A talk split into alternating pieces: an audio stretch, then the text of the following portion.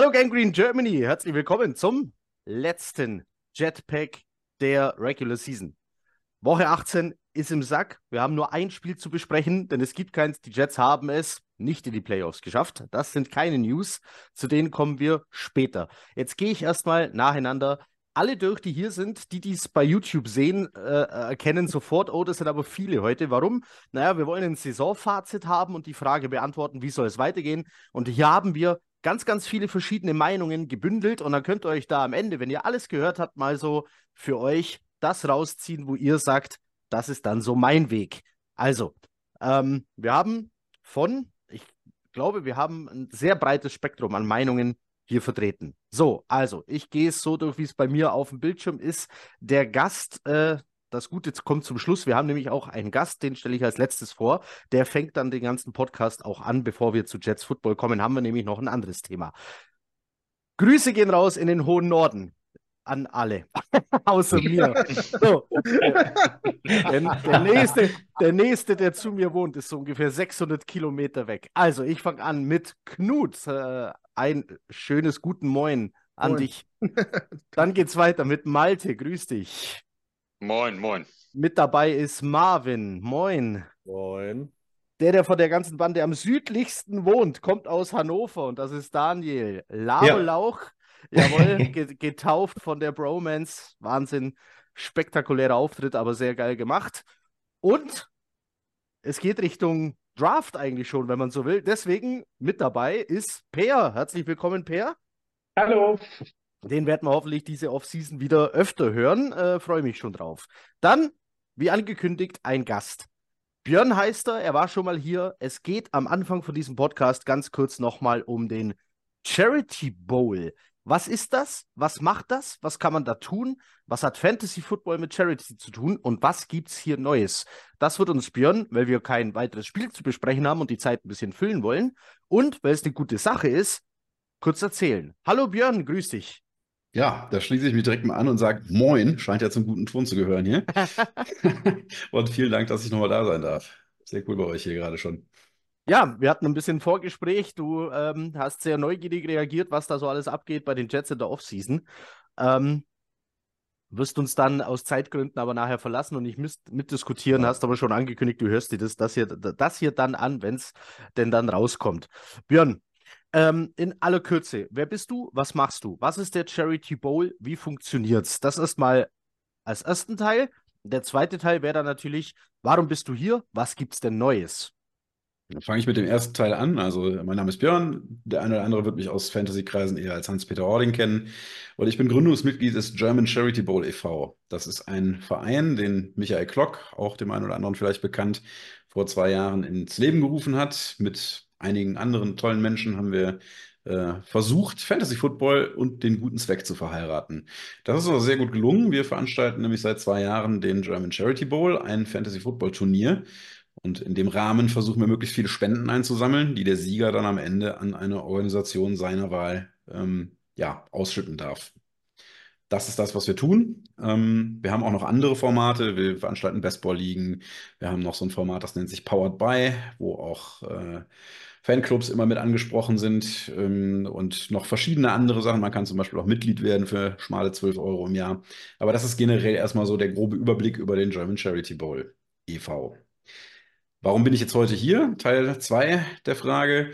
Wir haben was Neues und diesmal hat es ausnahmsweise mal nichts mit Fantasy Football zu tun. Deswegen hoffe ich, dass wir heute mal ein paar mehr Leute ansprechen. Wir haben nämlich für die Playoffs ein Playoff Special, nämlich ein Tippspiel angefangen. Und ja, die Playoffs haben noch nicht angefangen, also ihr steigt jetzt quasi genau zum richtigen Zeitpunkt ein, wenn ihr dabei sein wollt. Das Ganze passiert auf der Plattform von unserem Partner gameday.de. Da kann ich gerne auch gleich noch ein bisschen was zu erzählen. Die Jungs machen einen richtig guten Job und äh, wir stehen auch in sehr engem Austausch mit denen, beraten die auch so ein bisschen. Ähm, die haben jedenfalls eine ziemlich coole Tippspielmechanik äh, aufgebaut. Nicht so wie Kicktipp, dass man nur den Sieger oder das genaue Ergebnis tippt, sondern irgendwas dazwischen.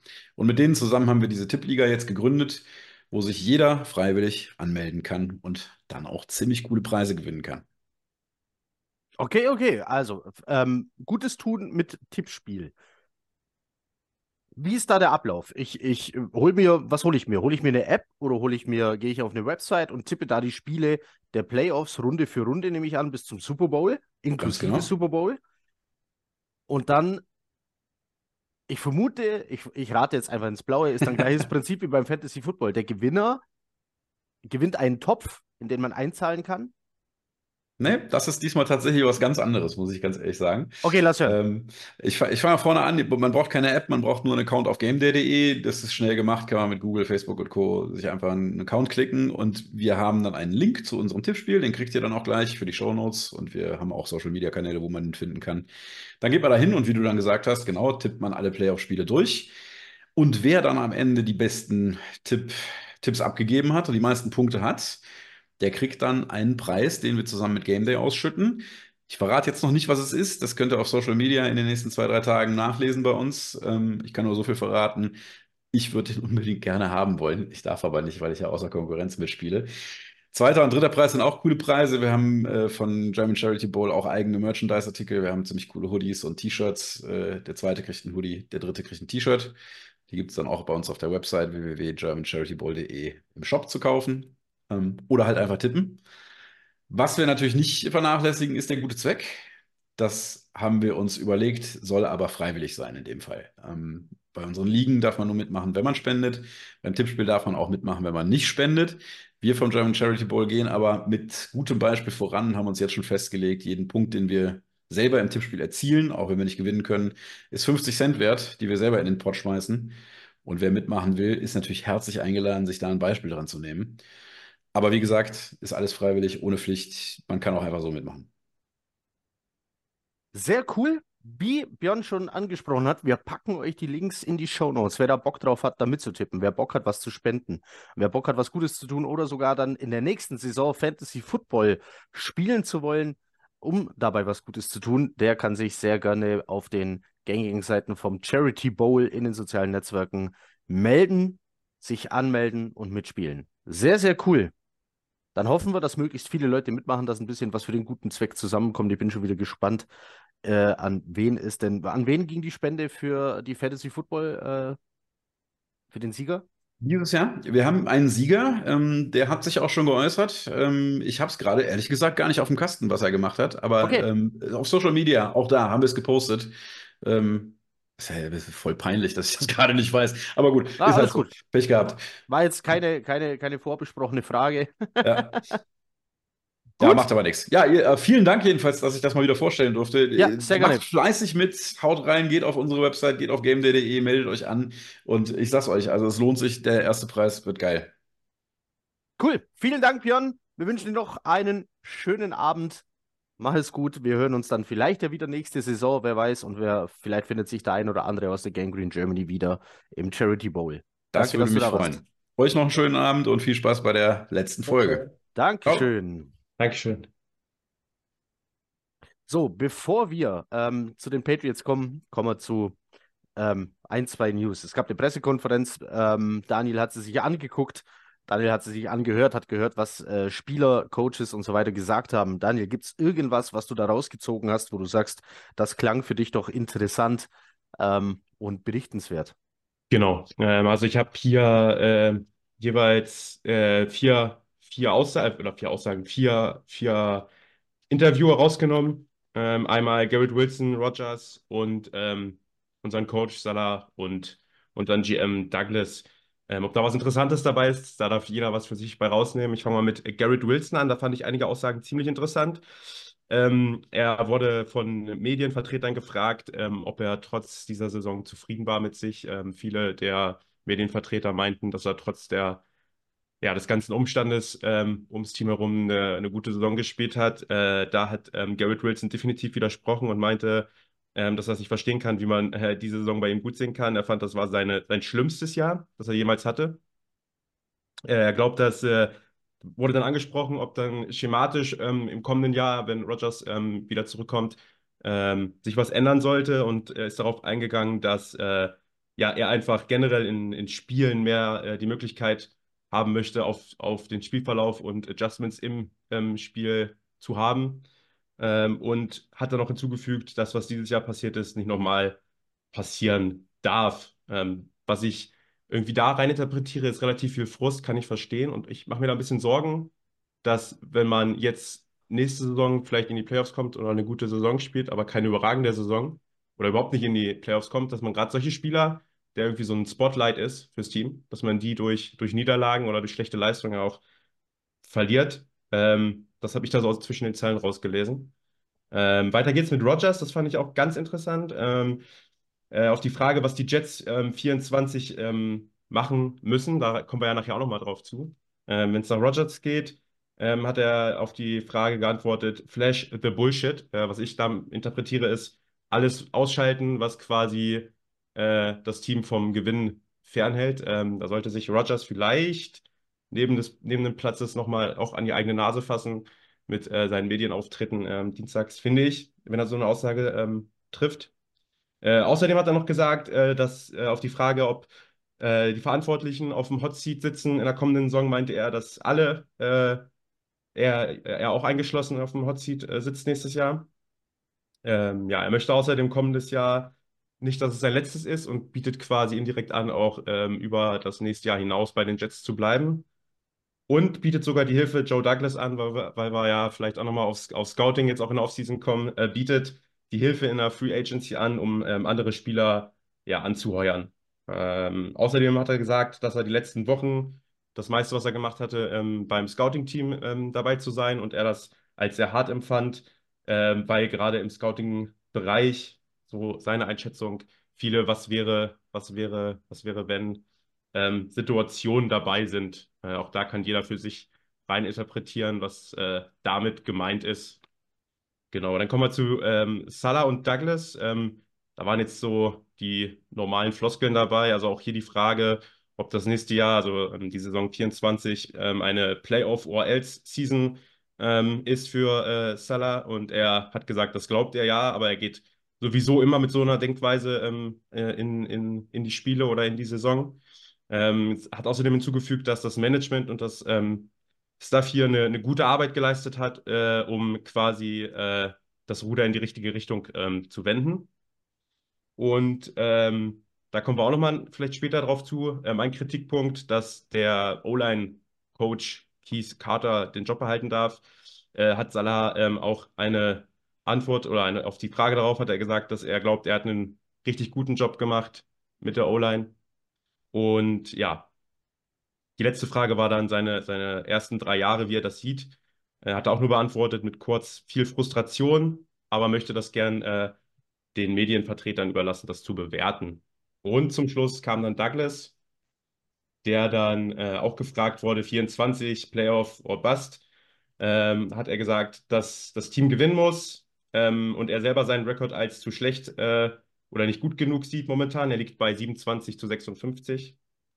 Ähm, und ja, dann hat er natürlich noch, kam die Frage auf, ähm, ob der Plan mit dem Backup-Quarterback dieses Jahr ähm, die richtige war oder er das wieder so machen würde. Hat er gesagt, ähm, dass das Team in die Saison reingegangen ist mit den Gedanken, ähm, auf Backup alles korrekt gemacht zu haben. Er meinte, schließlich hat es nicht so funktioniert, wie sich das jeder gewünscht hätte.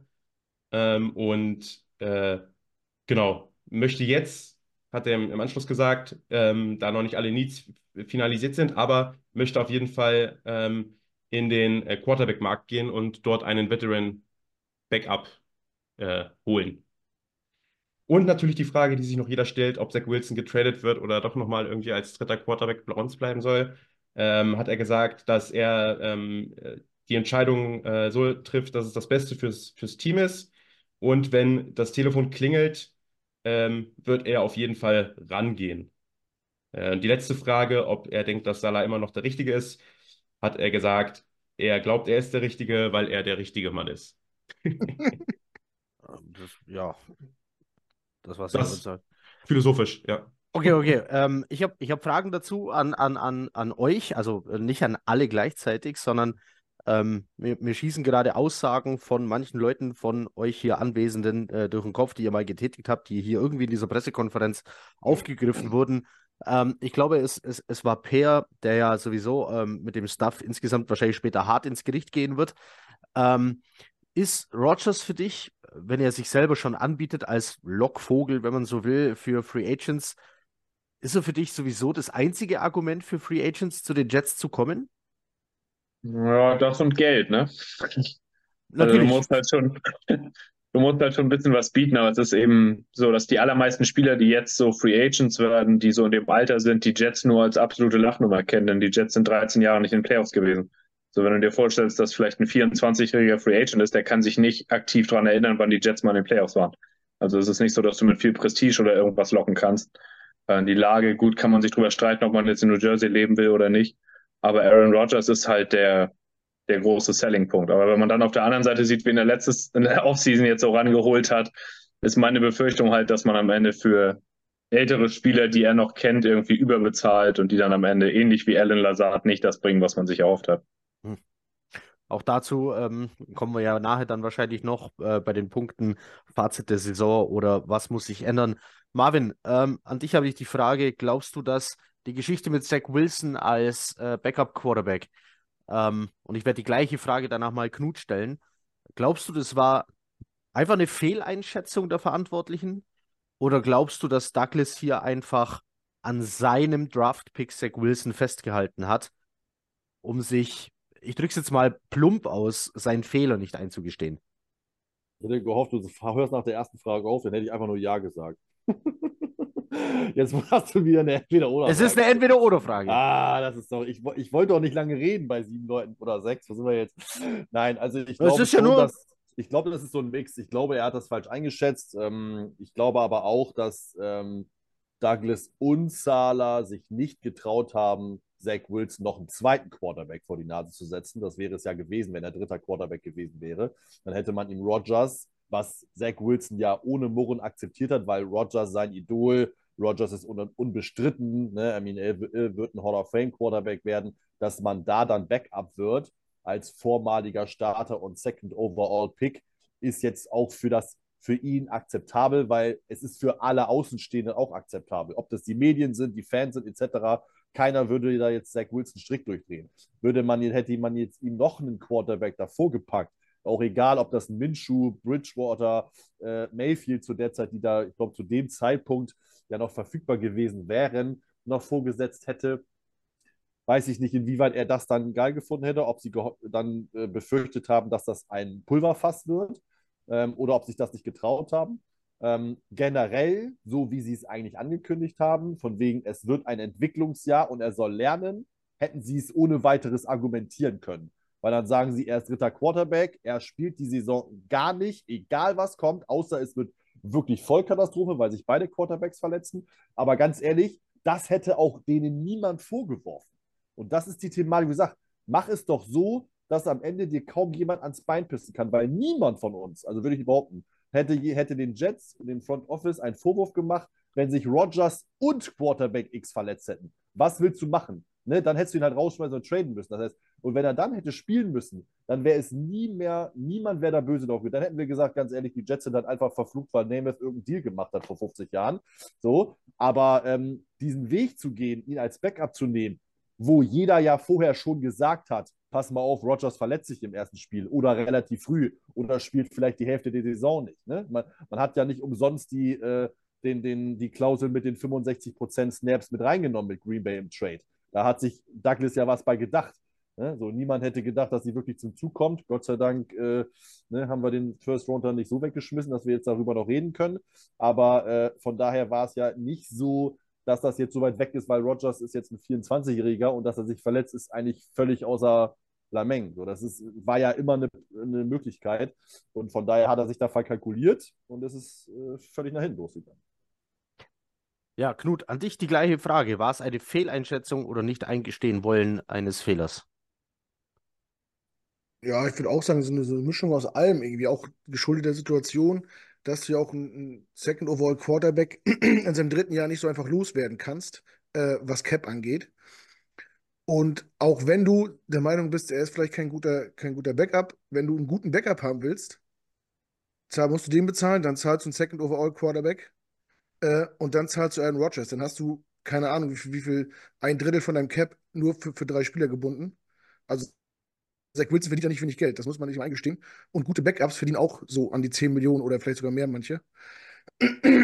Deswegen wäre das vielleicht auch finanziell, ähm, also man kann das immer umdrehen, ne? wenn, wenn wir jetzt sagen, Rogers wäre gesund geblieben und wir hätten noch einen Backup für 12 Millionen geholt, ähm, Zach Wilson hätte weniger Snaps im Training und in, vielleicht in Spielen gesehen, dann hätte, und, und irgendwo anders hätte es geklemmt. Es wäre sich ein Receiver verletzt, wir hätten nicht reagieren können oder irgendwas.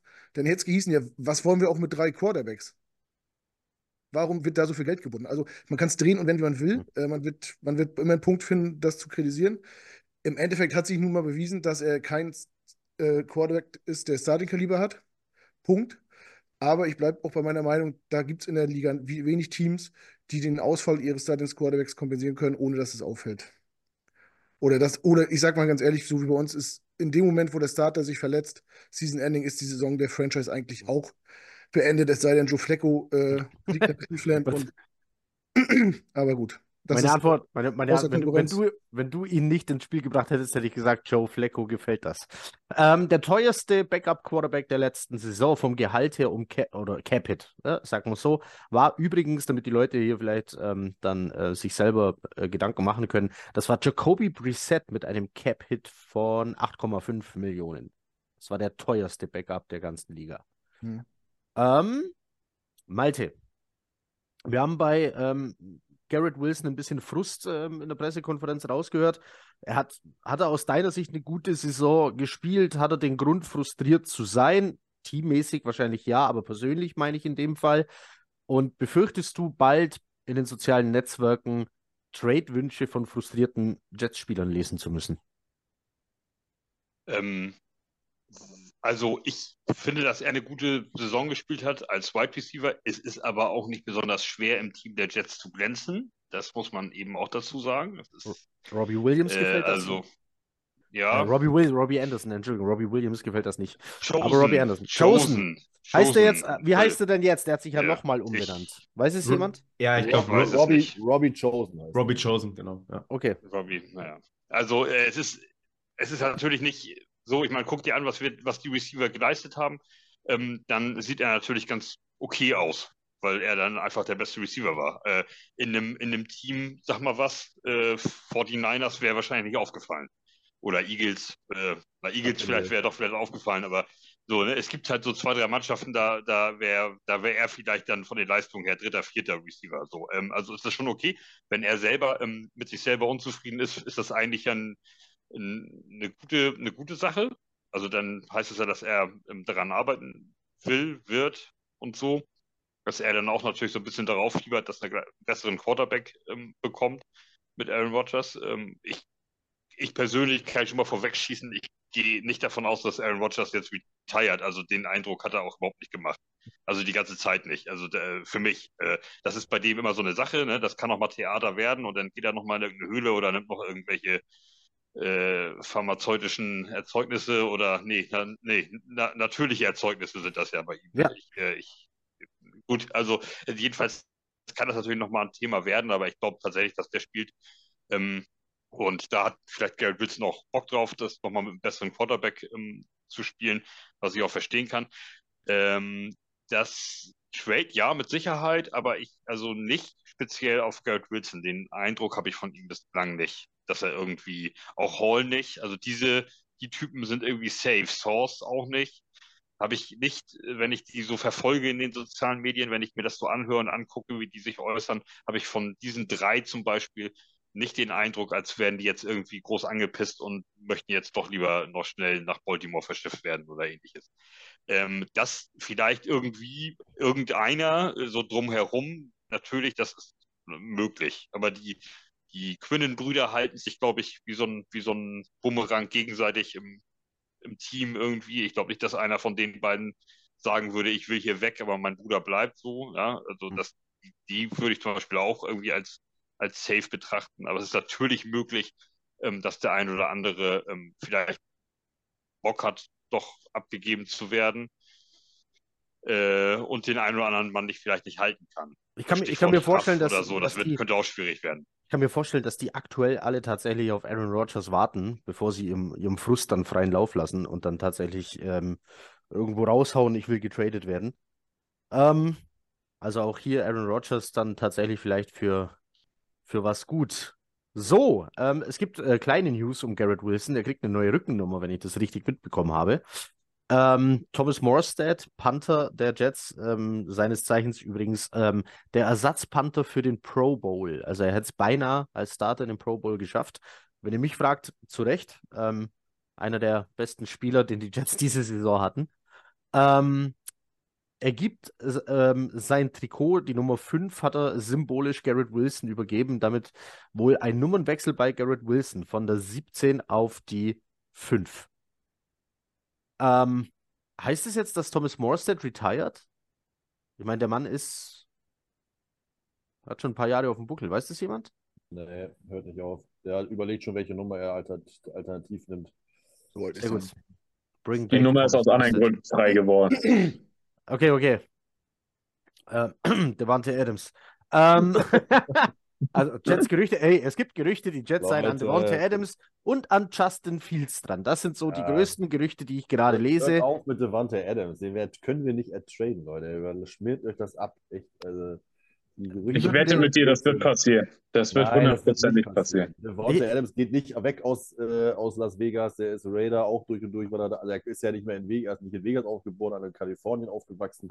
Und ganz ehrlich, wenn die Raiders Pierce nicht zum Headcoach machen, ganz ehrlich, äh, sorry, fällt mir nichts mit so ein. Und wenn Pierce bleibt, bleibt auch Adams. Und äh, ganz ehrlich, der, den können wir auch uns nicht leisten. Also Capit-mäßig wird das, wird, das, wird das schwierig. Draft-Picks musst du weggeben. Wir haben eh nur noch vier Draft-Picks oder fünf im Draft. Also Nee, nee, wir haben ja äh, Compensatory Picks, Ja. äh, mindestens Ah, zwei. die- das sind wenn nicht sogar der drei. Sechsten- oder siebten Runde. Da ist er ja, da gewinnt es auch nicht den Blumentopf mit, ne? Also, ähm, wir holen uns nicht, Erde. Schluckt euch das bitte möchte- ab. ich Also möchte ja zumindest mal hier im Kreis, was die im Twitter machen, ist mir egal, aber bitte hier im Kreis. Versteuert euch, hört auf mit der Wand der. Ey. Ich möchte, ich möchte nur kurz an dieser Stelle die äh, Rams äh, zitieren. Fuck those picks. Ich So. würde wetten, dass das passiert, einfach weil, weil Douglas immer die falsche Entscheidung trifft. Also warum nicht für einen 33-jährigen Receiver den nächsten First-Round-Pick rausballern? Na gut, das ist ein Argument. Ja. Okay, da, komm, da, geh- da kann ich sogar mitgehen. Ist der Wante Adams, ist der 33? Nein. Ich habe den viel. 31. Der ist 31. Okay, 31 ist aber auch schon. Ja, okay. Ich habe den Jünger auf dem Radar tatsächlich oder hatte den Jünger auf dem Radar. Aber gut. Ähm, dann, ähm, ich glaube, Daniel weiß da auch drüber Bescheid. Daniel, die, die, die, äh, die Auszeichnungen für die Spieler wurden von den Jets vergeben. Da gibt es äh, ganz tolle verschiedene Preise. Weißt du zufällig, wer welchen bekommen hat und was sie bedeuten? Das weiß ich. Fangen wir mit dem MVP an oder kommt der zum Schluss? Das dürft ihr entscheiden. Oh, MVP zum Schluss. Na gut. Thomas. Morstead, Thomas Morstead zum Schluss. Fang, fang, fangen wir an mit dem ähm, Bill Hampton Award. Und das ist der Rookie who acts like a pro in the locker room. Ähm, Award, Okay, darf ich, müsste ich, kann man raten? klar, Dann tippe ich auf Joe, Joe Tippmann. Das war Gibson, meine ich. richtig. Xavier Okay. Gibson war's. Dann haben wir den Dennis Bird Award. Äh, Most Inspirational Player. Der wurde schon bei Twitter zerrissen, dieser Award, und wurde gesagt, wie kann denn die Jets-Franchise diesen Titel an diese Person geben? Wer möchte raten? Ja, Rogers. Rogers? Genau, also da will ich auch nochmal sagen, das ist teamintern, ne? Das Team votet. Mhm, mhm, mhm. Ähm, das ist äh, nicht so, dass da irgendjemand anderen äh, von den Fans oder von sonst wem da reingevotet wird. Genau, dann haben wir den äh, Kyle Clifton Award. Ähm, und das ist der The Good Guy Award. Wer hat den bekommen? The Good Guy. Oh, Quincy. Das ist Tyler Conklin. Okay. Genau, dann haben wir den ähm, Marty Lyons Award. Ähm, Player who gives from the heart through charity. Solomon Thomas. Justin Hardy. Justin Hardy. Was? Okay. Dann haben wir den Ed Block Award, Most äh, Courage Player. Boah, Most Courage. Quinnen oder CJ Mosley? Reese Hall. Ja, nah dran. Dann haben wir den Selfless Warrior Award. Oh, Player, das ist, jetzt kommt, jetzt kommt Quincy. äh, Player that gives most of himself und das ist CJ Mosley. Ah, okay. Wenigstens da nah dran. Genau. Und dann kommt auch schon der MVP, ähm, der Curtis Martin Team MVP. Aaron Award. Jack Wilson. Quincy William. Ah, guck, okay. Wenigstens hier Quincy. Also gut. Genau, Ach, das, krass. das, Und das, das wählen das nur die Spieler oder der Staff äh, ebenfalls? Also Ich bin der Meinung, das wählt, wählen nur die Spieler. Kann aber Okay. auch gut sein, dass, die, dass der Staff auch mit rein, rein votet, aber so wie ich das gelesen habe, ist das echt teamintern und dass das Team das für sich äh, wählt. So von Vollständigkeit halber, der äh, Good Guy Award Tyler Conklin wird von den äh, Beatwritern gewählt. Ah, Ah, okay. Weil es darum geht, ne, wer ist immer nett, wer ist immer bei den Interviews, wer äh, zerreißt die Leute nicht, wer beleidigt die nicht und so solche. Immer nett und freundlich und auch verfügbar, geht auch um Availability, also wer ist immer da, auch in schlechten Zeiten und da war Tyler Conklin. ich habe den bei Pressekonferenzen oder vor der Presse oder mit Aussagen gar nicht so auf dem Schirm, ehrlich Ich gesagt. auch nicht. Deswegen hat mich das auch überrascht. Ich Das hier nicht, ist ja der nicht Grund für den Award. ja, Er ist nicht negativ aufgefallen, er ist schon viel wert hat. Das ist auch gut, ja. Über Inspiration kann man wirklich äh, streiten, aber gut, das ist äh, anderes Thema. Lasst uns über Siege sprechen. Die Jets beenden die Saison mit einem Sieg. Eine Serie reist, die wie lange gehalten hat? Ähm, 13 Spiele, 14 Spiele. In Jahren sind es acht, acht Spiele, äh, acht Jahre. es waren fünf, also die, die Patriots hatten jetzt 15 Siege, das wäre der 16. gewesen gegen die Jets in Folge. Ähm, die Jets hatten was dagegen und gewinnen äh, ein hochspannendes äh, Offensivfeuerwerk mit, mit 17 zu 3. Ah. Marvin, es war, was man erwarten konnte. Wenn die schlechtesten Offenses äh, der Liga und die besten Defenses so aufeinandertreffen. Mit welchen Erwartungen bist du reingegangen und wie hat sich dann letztendlich entwickelt? Darf ich ganz ehrlich sein? Ja, klar. Ich habe mir die erste Halbzeit gar nicht angeschaut. ich hatte, ich habe überhaupt keine mir es, es tut mir echt leid, aber äh, ich will ja auch nicht zunigen sagen, mich hat es so, so gar nicht interessiert. Ich meine, die meiste Frage war ja auch immer, will, wollen wir jetzt tanken oder also willst du, dass äh, ne, die, die Jets tanken ähm, oder dass wir äh, verlieren oder, oder die Siegesserie reißen? Ganz ehrlich, ich wusste gar nicht, was ich fühlen sollte. Also ich habe ja, äh, also Knut hat es eigentlich wirklich gut zusammengefasst. Ich weiß nicht, wie ich mich fühlen soll, weil ich einfach echt nicht wusste, was will ich eigentlich? Einerseits will ich schon nicht gegen die Patriots verlieren, weil die Patriots sind die Patriots und gegen die verliere ich nie gerne, egal was es ist. Andererseits denke ich mir natürlich auch, ja, also ob wir jetzt an 12 picken oder an 6 oder so zum Beispiel, die Range war ja noch relativ groß, macht ja schon einen Unterschied bei uns, zumal es halt so zwei gut, also sehr st- gute Tackle Prospects gibt. Also ich erzähle hier nicht von Surefire, weil Surefire gibt es im Scouting nicht. Ähm, Nee, nee. Aber sehr, sehr, sehr starke Tackles mit äh, dem Penn State. äh, Left, left, left Tackles wohl Left, genau. ja, Left, Left, left, Tackle left. sogar. So weit Ja. bin ich nicht drin im Thema, ob das jetzt reine Left Tackles sind. Also Udo U- Fashulu oder wie der Vogel heißt und Joe Alt. Paschanu und Alt. Fashanu, genau. Ah, nee, Alt. Alt. Ach, ich wollte sagen, wir sind hier nicht in Deutschland. Wir sind ja in Deutschland. Aber es ist halt, ist halt englischsprachiges äh, Sportding hier. Sonst, genau, also die beiden und dann halt vielleicht mit Abstrichen noch ein paar andere. Also da macht es ja schon einen Unterschied. Aber am Ende war es mir irgendwie egal. Nachbetrachtet finde ich es irgendwie schon geil, dass wir Belichick besiegt haben. Ähm, und wie er dann äh, mit äh, äh, Hoodie und so darüber gegangen ist. Und gesagt, manche Verschwörungstheorien, dass er das jetzt mit Absicht gemacht hat. Ganz ehrlich, der Typ ist auch besessen von Siegen. Der will nicht verlieren, schon gar nicht gegen die Jets. Also das ist dem, glaube ich, schon peinlich ähm, und, oder unangenehm, wie auch immer. Von daher finde ich es eigentlich schon ganz gut, dass wir gewonnen haben. Ähm, zumal es ja dann äh, ist auch, äh, ist es ja nicht zwölf, sondern wir sind ja an zehn. Ähm, und mit ein bisschen Glück fällt ja vielleicht noch einer von denen oder wir nehmen mal den nächsten Tackle. Ähm, von daher finde ich es eigentlich im Nachbetracht jetzt schon ganz gut, dass wir gewonnen haben. Ähm, aber Erwartung hatte ich keine, ähm, dass wir so viel gelaufen, also jetzt wirklich erfolgreich gelaufen sind, gegen ja die anscheinend die beste Run-Defense, hatte ich irgendwo gelesen, habe ich gar nicht so auf dem Schirm gehabt. Finde ich schon ganz gut, aber leider geht es ja nächstes Jahr wieder von Null los. Also dieses mit Momentum und wir nehmen das mit, bringt uns ja nichts. Es geht ja nächstes Jahr von Null los. Von daher, aber ja, am Ende finde ich es jetzt nicht so schlecht, dass wir gegen die Patriots zumindest gewonnen haben ähm, und dass wir Belichick in seinem vielleicht letzten Spiel, ich glaube, er macht weiter, ähm, oder die auch mit ihm ähm, einen reindrücken konnten. Es waren tatsächlich am Schluss 68 Prozent äh, mehr für den, äh, haben für den Sieg gegen die Patriots abgestimmt als gegen den höheren Draft-Pick. Die Range war tatsächlich 5 bis 12.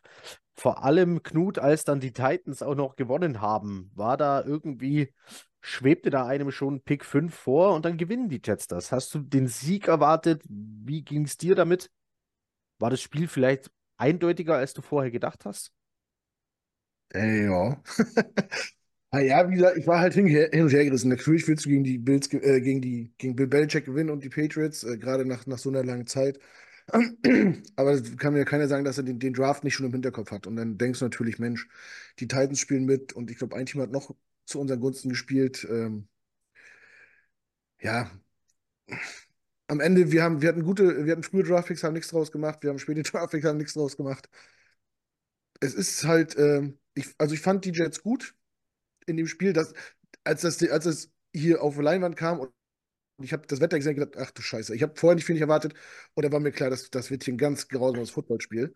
Ähm, und ich möchte, kleiner äh, Shoot gegen Marvin, ich habe meine Serie hält, ne? auch wenn ich mir diese Saison äh, oft nicht sicher war. Aber ich habe jetzt, seit ich den Game Pass habe, habe ich nicht ein Jetspiel verpasst und habe es von vorn bis hinten durchgeguckt. Ne?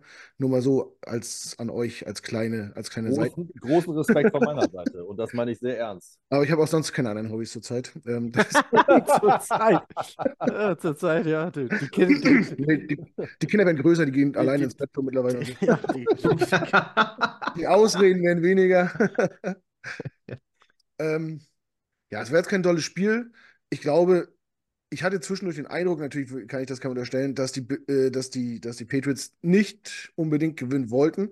Ich habe so zwei Situationen vor mir. Einmal die, wir werfen einfach zwei Interception ineinander Situation, äh, wenn die den Ball schon fummeln nach dem Pick. Und dann haben die, glaube ich, einmal, äh, als Seppi ist, glaube ich, äh, mal gelaufen bei, bei Dritter und Zehn und ist irgendwie Inches vorm Dings irgendwie an der Seite getackelt worden. Da konnte ich nicht sehen, ob das, ob das reicht. Da habe ich gedacht, da hätte man vielleicht auch challengen können, wenn man es ernst nimmt. Und dann spielen die den vierten Versuch aus und die, die laufen einfach das ganze Spiel, außer beim vierten und eins in der eigenen Hälfte. Da werfen sie einen Pass irgendwo hin, um dann den Turnover und Downs in, im eigenen Feld äh, zu kreieren. Ah, da habe ich so gedacht, okay, irgendwie regelt er das schon, aber im Ende ist es scheißegal. Es hat, es, hat, äh, es hat ja einen Grund, warum die nur drei Siege haben und eine der schlechtesten Offenses der Liga. Also Ja. das war äh, wahrscheinlich nicht sehr viel anders als das, was man den Rest der Saison von ihnen gesehen hat. Ja, aber dann, dann werfe ich doch nicht bei 4 und 1. Das, also das war ein bisschen offensichtlich, fand ich. Gerade bei dem Wetter, also wenn man bei gutem Wetter schon wenig wirft und schlecht, dann sollte man doch beim Schneesturm vielleicht sagen, ach, wenn, naja, wenn es um was gegangen wäre, bin ich mir sicher, dass da kein Passspielzug gekommen wäre. Mhm. Ähm, aber sei es drum. Ich glaube, für, die, für den, äh, fürs Team war es ganz gut, was man so mitbekommen hat äh, in den Medien, wie die Spieler das fanden. Ähm, und ja, meine Genugtuung ist, wenn Bill, Bel- Bill Belichick da in Skihaube zu sehen, mürrisch wie er ist, äh, er konnte sich, glaube ich, auch äh, Robert Zahler gegenüber kein, kein Wort irgendwie rausdrücken beim, beim Handshake, ist er auch irgendwie schnell abgedreht und Zahler hat ihm noch was ins Ohr geflüstert. Ähm, weiß nicht. Witzig fand ich noch dieses, ich weiß nicht, ob ihr euch erinnern könnt, vor der Halbzeit, als Salah nicht wollte, dass, dass die panten und noch einen Timeout genommen hat und dass die quasi den vierten Versuch ausspielen und die Uhr runterläuft äh, und er sich richtig aufgeregt hat da draußen, der kleine Bill. Fand ich witzig. Das sind nämlich so die Dinge, die, die sonst eher Die sonst er immer Ja, macht, ja. ja. ähm, deswegen, das fand ich auch noch gut. Deswegen ist eigentlich ein persönliches, persönliches äh, Saisonabschlussspiel gewesen für mich so am Ende. Ja, äh, Malte, ähm, die Jets in allen Belangen überlegen eigentlich das ganze Spiel über hinweg. Oder hast du das anders gesehen? Ja, ich, ja, nö, fand ich. Also ich hatte auch von, vom Start an das Gefühl, das gewinnen die Jets.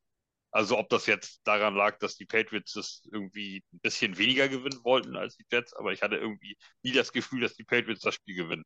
Weil ja auch die Vorzeichen und so auch ganz klar sind. Und ich wollte das Spiel auch gewinnen. Ich kann auch kurz erläutern, warum. Erstens, ähm, weil ich äh, mich tatsächlich absolut überhaupt nicht mit dem Draft beschäftige. Jetzt ist der Zeitpunkt, wo ich so Menschen wie Heiko und Per mal so per WhatsApp ab und an mal so anpiekst und mal fragt, was sind das, äh, können die was oder wo schielen wir drauf und so. Das fängt jetzt für mich erst tatsächlich an. Das hat mich vorher wirklich überhaupt nicht interessiert.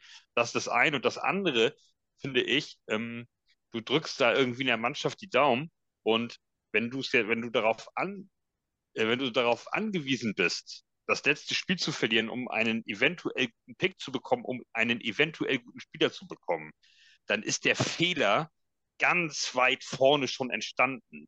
Du, da ist das, ich kann hier an diesem Punkt brauche ich nicht mehr sauer sein. Hier ist es jetzt scheißegal. Ähm, für mich ist der Fehler dann ja schon in, in der Offseason, in der letzten Saison entstanden.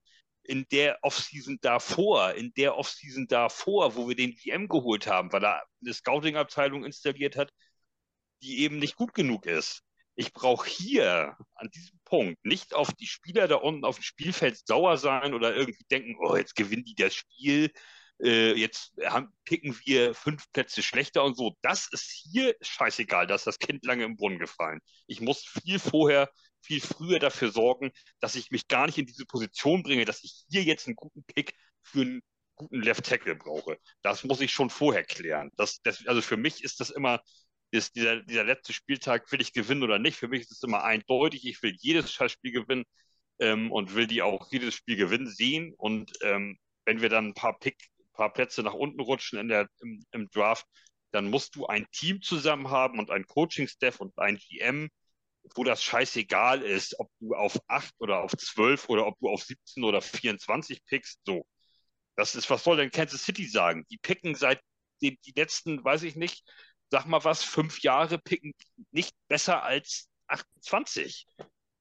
Also was, die haben keinen frühen Pick. Was sollen die denn sagen? Die kommen und trotzdem haben die eine, eine, eine astreine, schlagkräftige Truppe beisammen. Dieses Jahr vielleicht mal ein bisschen schwächer, bisschen am struggeln. Das ist eben äh, Natur der Sache, dass du nicht jedes Jahr volle Pulle da sein kannst. Eagles ähnlich, aber äh, was sollen denn solche Mannschaften sagen?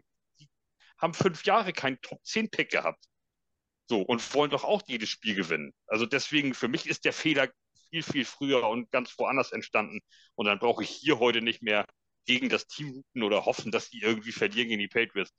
Gerade wenn es die Patriots, wenn's, also ich, ich hätte es noch verstanden, wenn wir jetzt gegen die Broncos spielen oder was weiß ich und dann so, okay, aber ausgerechnet die Patriots, ey, dann will ich die auch weghauen. Ohne Scheiß. Eigentlich ist 17-3 mir noch zu lasch gewesen. Eigentlich hätten wir noch zwei einschenken können. Aber okay, aber jedenfalls so, so sehe ich, so gehe ich an die Sache ran. Ja, so sehe ich das. Das war das Sechsfache an Punkt, das ist doch nicht zu wenig. Das Sechsfache. Das Sechsfache, so kann man es auch rechnen. Ja. Mathematisch gesehen ist das tatsächlich so. Also zu ähm, 0 und so, äh, keine Ahnung, 35-0 oder so, dann hätte ich gesagt, das war eine Blamage. Das äh, äh ist gut, ja. Dann äh, wäre ich auch dabei. Hey, aber wir haben die Eagles als einzige in ihrer Prime geschlagen. Jetzt kann das jeder. auch die Buccaneers am Wochenende, ne? das wird, das wird sehr interessant. Also Wildcard-Wochenende freue ich mich irgendwie drauf. Da sind ein paar heiße Dinger mit dabei. Endlich ähm, Football. endlich Football. hat, jemand, hat jemand noch was zu diesem Spiel zu sagen? Weil ich glaube, wir können das relativ schnell. Ja, ich, äh, ja, ich, ich hätte gerne. noch den, den, äh, den Sideline-Mathematiker der Jets, würde ich gerne mal wissen, wer das ist. Ähm, da hatte Salah nämlich auch gesagt, äh, oder wurde gefragt, ähm, ob er traurig darüber ist, dass sie äh, Brees Hall nicht äh, die 1000 Yards äh, gegeben haben. Er ist ja aktuell bei, oder schließt die Saison mit 994 Total äh, Rushing Yards ab. Äh, und da hatte äh, Robert Zeller gesagt, dass, wie gesagt, die Sideline-Mathematiker schon dachten, ähm, dass sie schon die 1000 mit, mit Brees genommen haben und haben ihn deshalb nicht mehr aufs Feld geschickt. Äh, ist dann aber leider um, wie gesagt, sechs, sechs Yards hätte er noch gebraucht, um die 1000 zu knacken. Ähm, ja, ist, fand ich irgendwie witzig so am Rande, dass dann so gesagt wird, ja, wir dachten eigentlich, der hat schon die 1000 voll. Versehentlich, ähm, versehentlich für die Playoffs Buch. geschont. Buch. ja, nee, aber sonst eigentlich ist 17-3 nicht mehr viel zu sagen. Ne? Ähm, ich habe mich gefreut. Also, wie gesagt, was die anderen schon gesagt haben, ähm, Bill Belichick vielleicht ähm, beim letzten Spiel der, bei der Patriots nochmal eine, eine Niederlage reingedrückt. Ähm, ich fand es gut. Und ob man jetzt, wie gesagt, an Platz 10 oder am 5 äh, falsch pickt, da ist dran. Aber ich habe mal eine, eine, Frage an euch. Ne? Ist, glaubt, glaubt, ihr, dieses, diese 1000 Yards oder diese, diese magischen Stats sind den Spielern zu wichtig? Weil ich hatte zwischendurch mit Heiko geschrieben, weiß ich noch, und gesagt, wie lange soll denn eigentlich Brees Hall noch spielen? Das Ding ist doch in trockenen Tüchern. Also mir persönlich war die Gefahr, dass er sich verletzt bei dem Wetter, viel zu groß. Und ich habe vorher schon gesagt, nimmt den vom Platz, lass doch jetzt den, den Rookie spielen und dann ist gut. Also ist das ein Spieler so wichtig oder so? Also, Kommt drauf an, äh, haben sie es im Vertrag ja. stehen und dann geht es ein bisschen um Ego. Per hat auch genickt. Was sagt Per? 100 Pro. Denk mal an jetzt, äh, als diese All-Pro-Teams jetzt so langsam durchgesickert sind und das, was Source Gardner dazu auf Twitter verbreitet hat, der kennt seine Statistiken bis aufs letzte halbe Inch.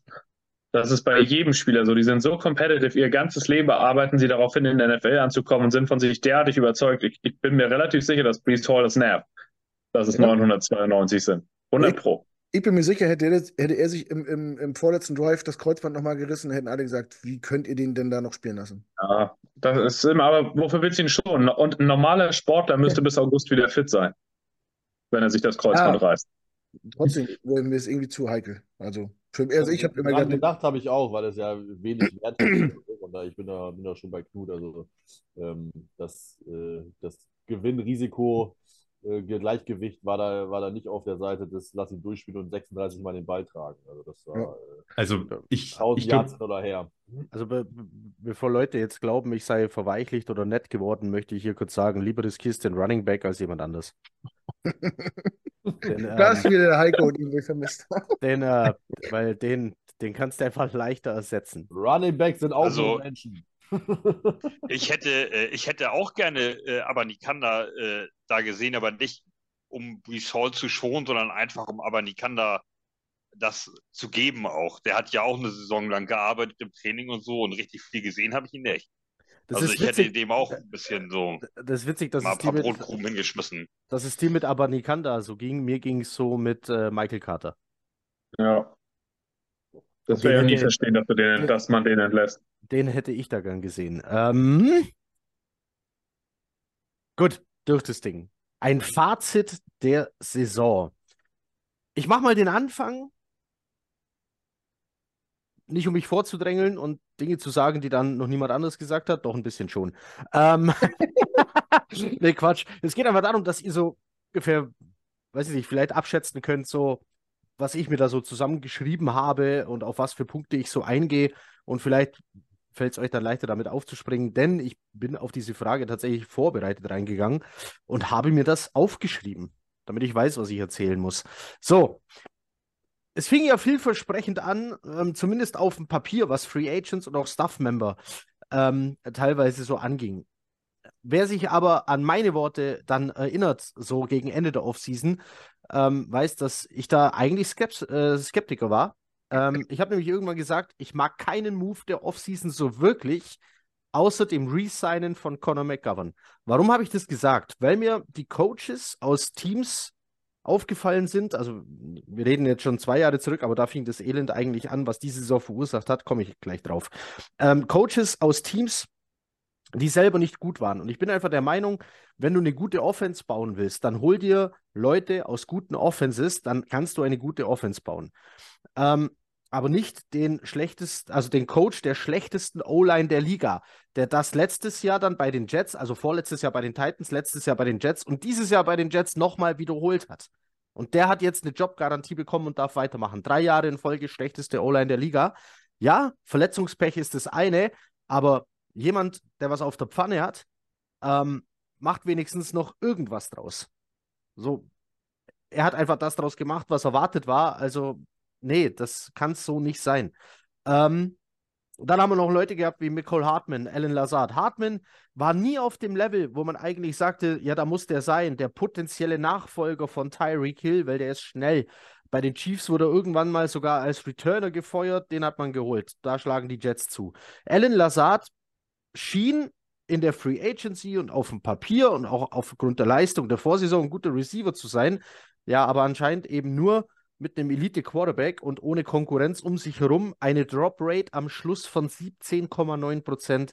Das ist unterirdisch. Der ist, glaube ich, verpflichtet für, per, hilf mir, das sind 44 Millionen für Äh, wie viele vier Jahre? Jahre, 44 Millionen und es ist unmöglich, ihn in dieser Offseason in irgendeiner Art und Weise aus dem Kader zu bekommen, ohne dass du dadurch mehr Cap frisst, als du es tun würdest, wenn er da bleiben würde. Genau, Also- also, äh, der bleibt. Dann haben wir einen Offense-Coordinator, der ohne Rodgers und ähm, dann als Head Coach oder woanders als Offense-Coordinator eigentlich nie mit großen Taten geglänzt hat in den letzten Jahren. Das Vertrauen auf Zach Wilson, der am Ende wenigstens eine Konstanz gezeigt hat, nämlich dass er konstant inkonstant ist, äh, stetig auf einem Level seit Tag 1 ohne äh, Fortschritt, nur Flashes, mehr nicht. Dem wurde aber zugetraut, zusammen mit Hackett das Ruder rumzureißen zu können, falls es denn notwendig werden sollte. Äh, tatsächlich war es dann nach nur vier Snaps soweit und es wurde notwendig. Ähm, und dann hat man gesehen, was man eigentlich an denen hat. Und ähm, die Erwartungen waren dann doch groß, weil Second Overall Pick hat schon ein Jahr gestartet. Hackett, erfahrener OC, war auch mal Head Coach. Da muss doch irgendwas gehen. Und am Ende kam es dann äh, eigentlich genau so, wie man es erwarten hätte müssen. Schlechteste Offense der Liga am Ende. Vom Grundpfeiler der Offense, der O-Line, die vielleicht noch ein Wunder hätte bewirken können, wenn man mehr investiert hätte, weniger Verletzungen gehabt hätte oder am Stuff was geändert hätte, will ich erst gar nicht anfangen. Ähm, wie ich gerade schon sagte, ein guter O-Line-Coach hätte wenigstens noch bei den Namen und der vorangegangenen Leistungen der einzelnen Individuen, die da an dieser Line standen, hätte man noch irgendwas rauskitzeln können, aber hier wurden Spieler sogar schlechter statt besser. Ähm, und so kann es dann natürlich erst gar nichts werden. Das Ganze hätte man vielleicht retuschieren können ähm, oder hätte es vielleicht anders argumentiert. Vielleicht wäre die Saison anders gelaufen, wenn sich Rogers einfach nicht verletzt hätte. Ähm, aber dann hätte man Fehlentscheidungen, eine Kette an Fehlentscheidungen, die getroffen wurden, einfach vielleicht ein bisschen retuschieren können. Eine Kette an Fehlentscheidungen, die so lang ist, dass man in der NFL normalerweise dafür entlassen wird. Jetzt dürfen die Verantwortlichen bleiben, behalten auch ihren Stuff und auf der einen Seite ist es, äh, wenn man betrachtet, ähm, Drafts, Free Agencies, den Record, eigentlich ist, dass die weitermachen dürfen, ungerechtfertigt. Andererseits finde ich es auf seltsame Art und Weise fair, wenn jemand in der NFL mal das bekommt, was sonst niemand bekommt, nämlich Zeit.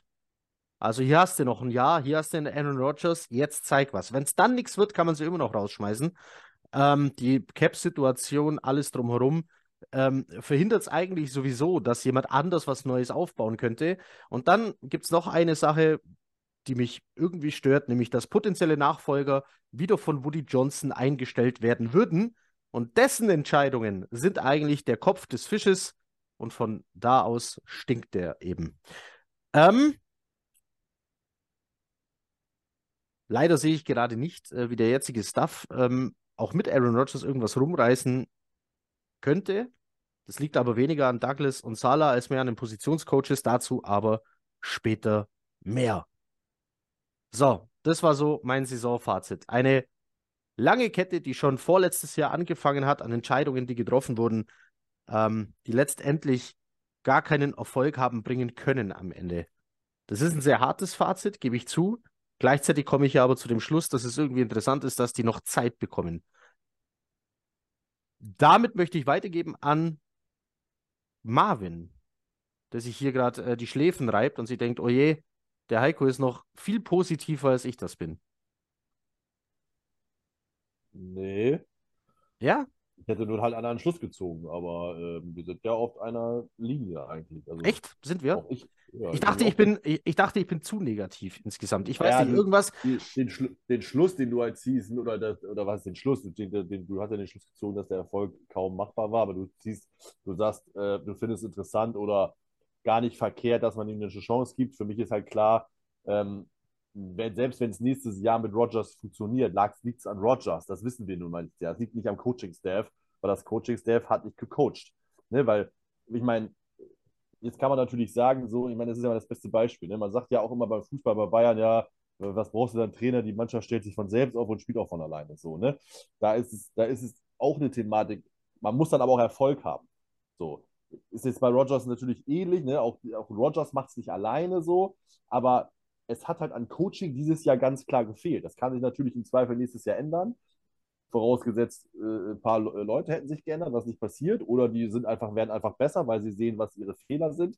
Jetzt war ja äh, Keith Carter und Downing waren ja nur das erste Jahr da. Da kann man ja nochmal vielleicht Fehleranalyse machen. Ich glaube daran nicht dran. Also ich habe nicht die Hoffnung, dass es so viel besser wird. Und dass, wenn wir besser werden, es einfach am besseren Quarterback-Play liegt.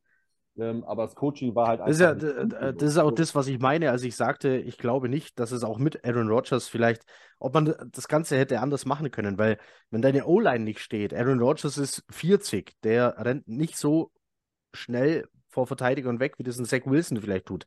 Dafür wirft er die besseren Bälle und lässt Receiver mit einer Droprate von 17,9% vielleicht besser aussehen. Also irgendwo hält sich dann wahrscheinlich die Waage und wahrscheinlich wäre das Endergebnis am Rekord am Schluss das gleiche gewesen.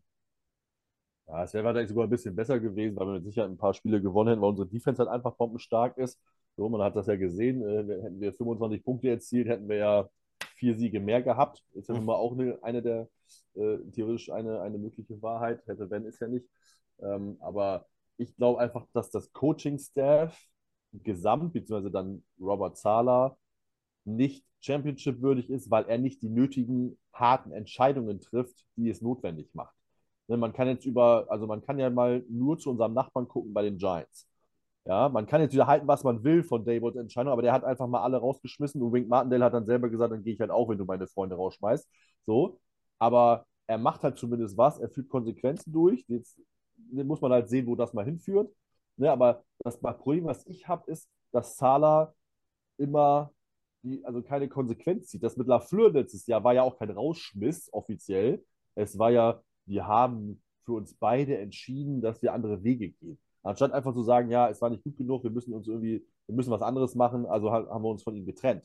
So, ne? Er formuliert das ja auch immer anders. Ne? Wie kann man als Head Coach da stehen und Keith Carter ein sehr gutes Zeugnis ausstellen? Also, es tut mir leid. Das, das, ist ja, das ist ja Verdummung der Fans und der Medien. Und er glaubt das wahrscheinlich selber noch. So, und das sind so Sachen, wo ich sage, ähm, du hast natürlich recht, jetzt die rauszuschmeißen, neues System wieder lernen. Ne, die Frage natürlich, äh, ne, wie, wie, hätte das Rogers gefunden, weil er ja angeblich das ja alles geil findet mit Zala und Hackett etc. pp. Schwierig, so, ich habe da auch nicht mit gerechnet. Wenn ich Woody Johnson wäre, hätte ich das komplett rausgeschmissen und ich hätte dann auch die Kröte geschluckt, dass Rogers dann aufgehört hätte. Wäre mir egal, so, weil ich mir das, ich hätte es mir nicht angucken wollen weiter.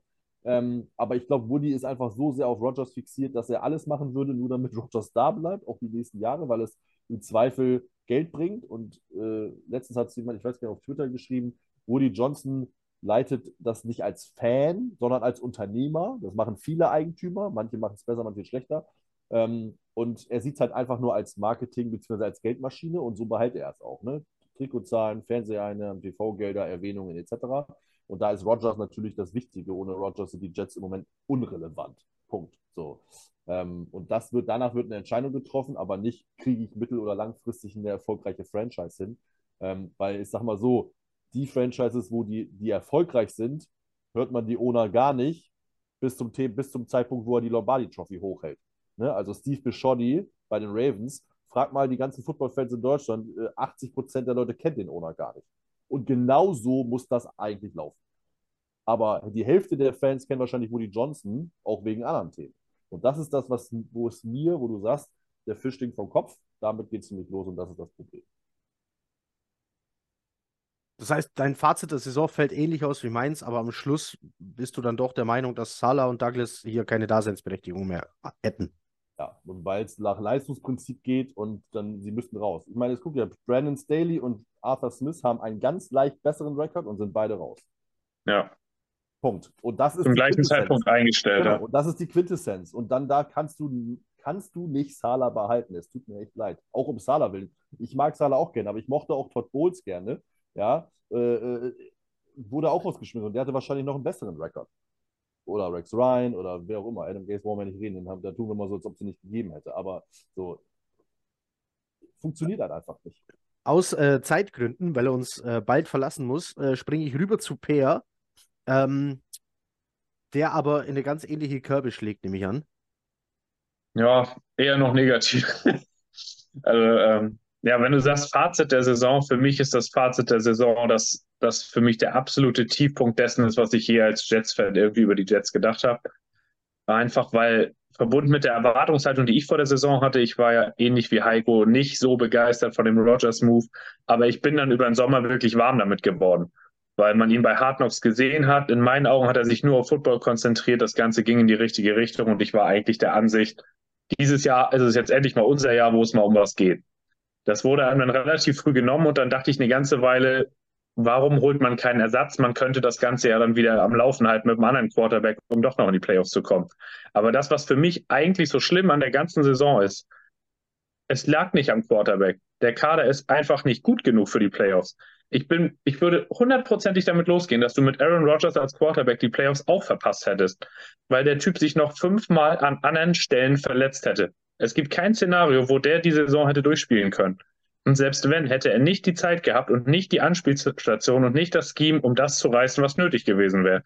Weil es einfach kaum menschenmöglich gewesen wäre. Das war die schlechteste Offensive Line der Saison. Abgesehen von Garrett Wilson und Brees Hall im Screen- oder Dump-Off-Game hattest du keine Anspielstation, die auf NFL-Level war. Nicht eine einzige.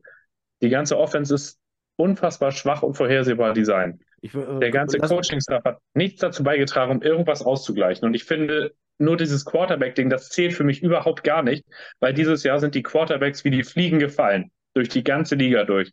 Und Es gibt für mich keine Situation, außer vielleicht die Chargers, wo das der Verlust des Franchise-Quarterbacks schlechter weggecoacht oder aufgefangen wurde als bei den Jets.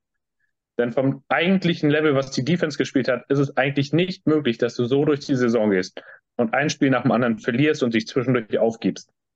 Und das Problem bei Salah ist für mich, zeigt mir ein einziges Spiel in drei Jahren, wo der Typ sein Gegenüber outgecoacht hat.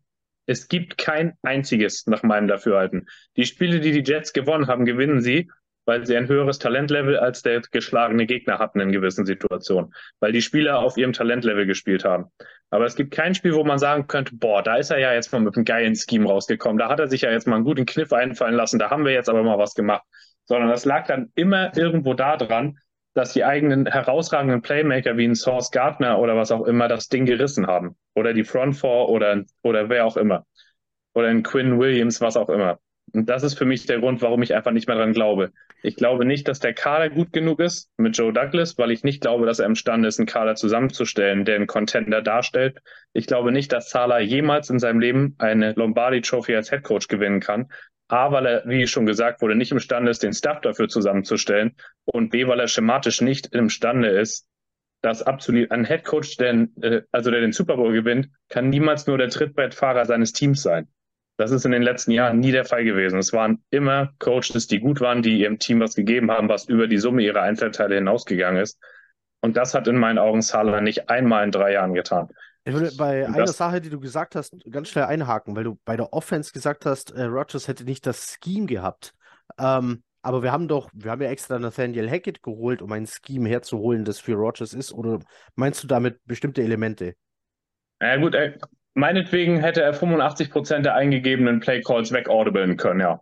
Das, das hätte funktioniert. Aber ob du dann das Scheme hast, um zu gewinnen, das sei mal dahingestellt. Das ist halt, also ich weiß, es geht euch ja, denke ich, auch seit Jahren schon so, ihr guckt die Jets und habt vor dem Snap ein Gefühl, was gleich passieren wird. Und in 80 Prozent der Fälle bewahrheitet sich das bei der Jets Offense. Ist zumindest meine Meinung. Du siehst die in ihr Line-Up kommen und danach kann ich sagen, was gleich passieren wird. Das geht mir bei keinem anderen NFL-Team so.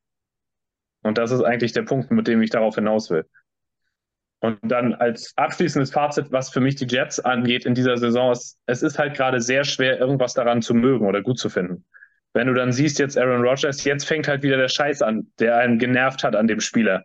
Das, was man über den Sommer vergessen hat, weil er sich auf Football konzentriert hat. Aber jetzt kommt er wieder mit merkwürdigen Interviews und kann seine Klappe nicht halten und beschäftigt sich mit allem, wo er der Meinung ist, wo er selbst gesagt hat, das müssen wir eigentlich aus der Organisation rausbekommen. Aber er ist der Typ, der die ganze Zeit irgendwelche dämlichen Kommentare abliefert. Dann hast du Joe Douglas, der in meinen Augen einfach bewiesen hat, dass er nicht imstande ist, im Draft die richtigen Entscheidungen zu treffen, es sei denn, sie werden ihm mit Gardner und Wilson ins Gesicht geschlagen, weil das die Consensus-Top-Player auf ihrer Position waren, als er sie gepickt hat. Alle anderen Picks hat er nach meinen Augen, in meinen Augen daneben gesetzt. Deswegen war es für mich im letzten Spiel auch egal, ob wir gewinnen oder verlieren. Weil entweder landet der Pick in Las Vegas, auch wenn Marvin das nicht glaubt, ob das jetzt an 8 oder 12 ist, ist egal. Oder es wird halt irgendein Offensive Lineman, obwohl der eigentlich bessere Offensive Lineman zwei Picks später zu den Buccaneers geht, wie es damals mit Beckton und Wirfs gewesen ist. Aber ich glaube halt an keiner Seite, dass es so sein kann, dass dieses Konzept, so wie es jetzt gerade ist, zum Erfolg führt. Auch nächstes Jahr glaube ich nicht mit Rogers dran. Das ist dann das Problem mit Woody Johnson. Wie du gesagt hast, würde er sie jetzt entlassen, würde er dann den nächst besseren finden?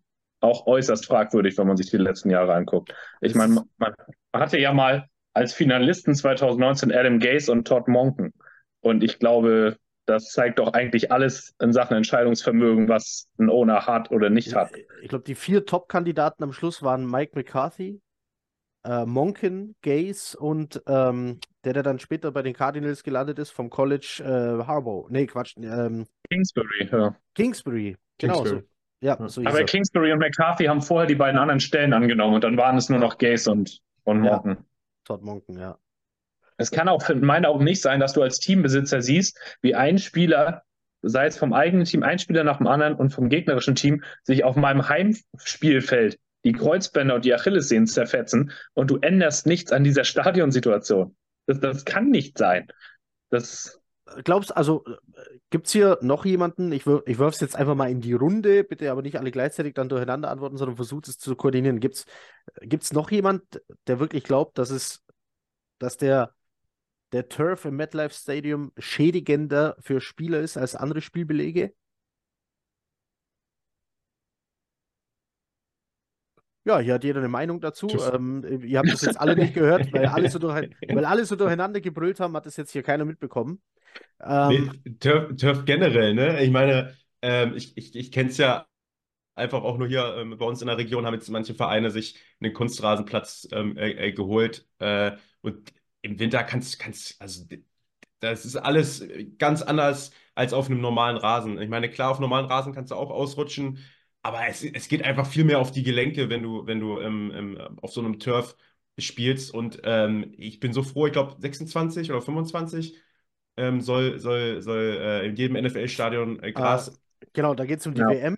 Äh, und zwar aber, die Wahlen sind dann so ein Hybrid-Ding oder Rasen.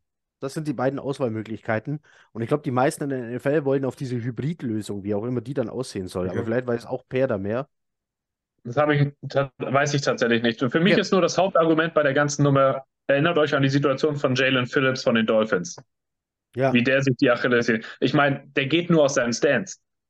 Das passiert ja auf Rasen so nicht, wie der hängen bleibt und wie bei dem alles reißt. Das ist, das ist für mich unverantwortlich, dass du als Teambesitzer da nicht einschreitest.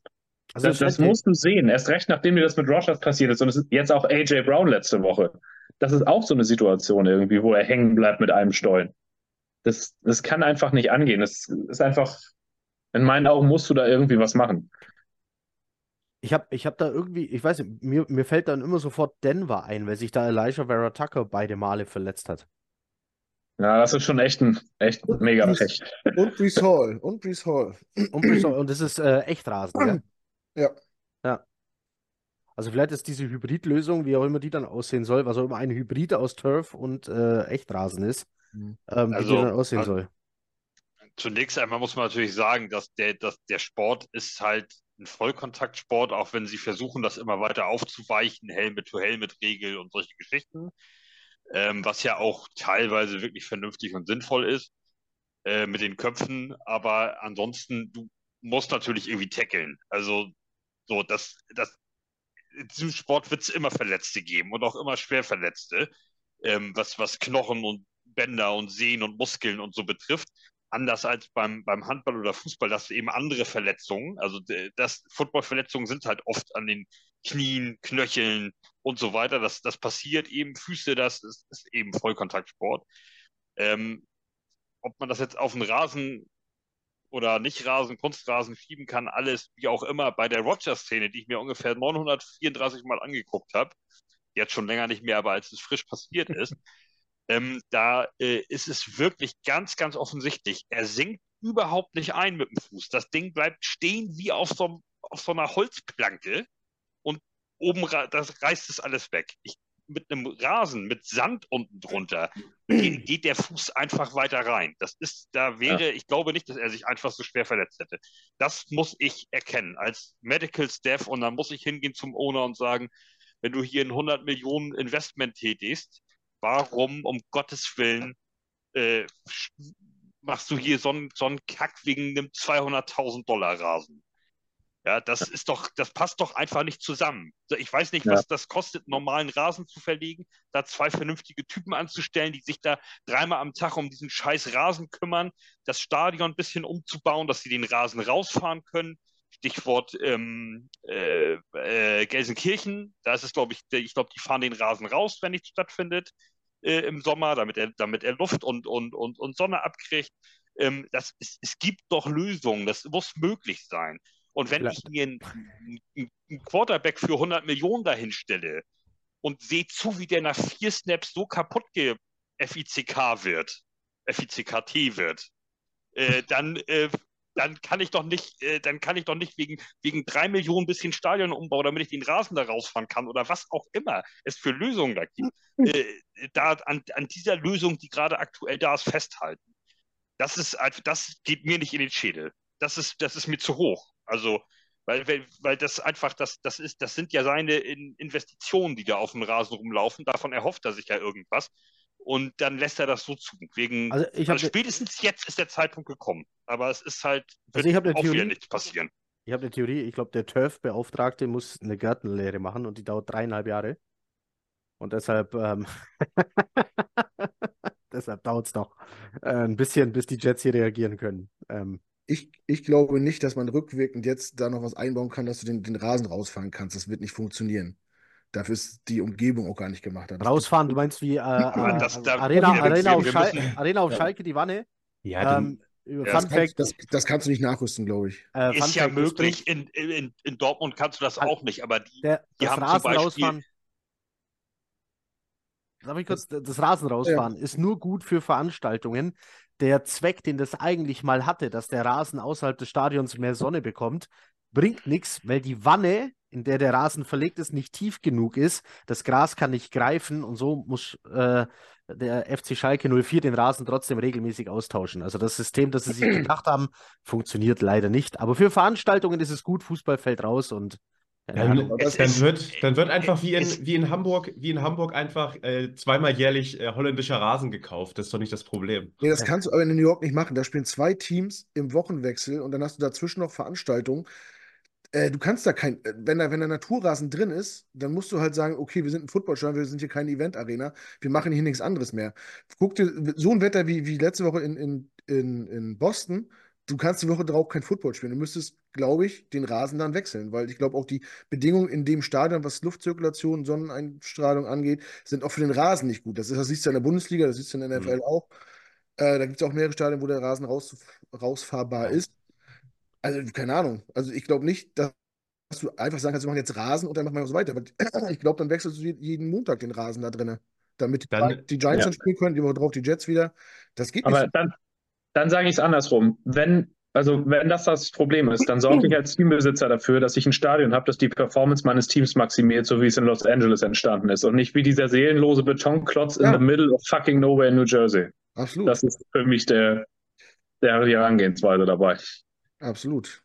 Es ist halt ein Business, ein Business-Ding. So, das soll halt groß sein, da, soll, da sollen viele Leute reinpatzen, da soll ein großer Parkplatz rum sein.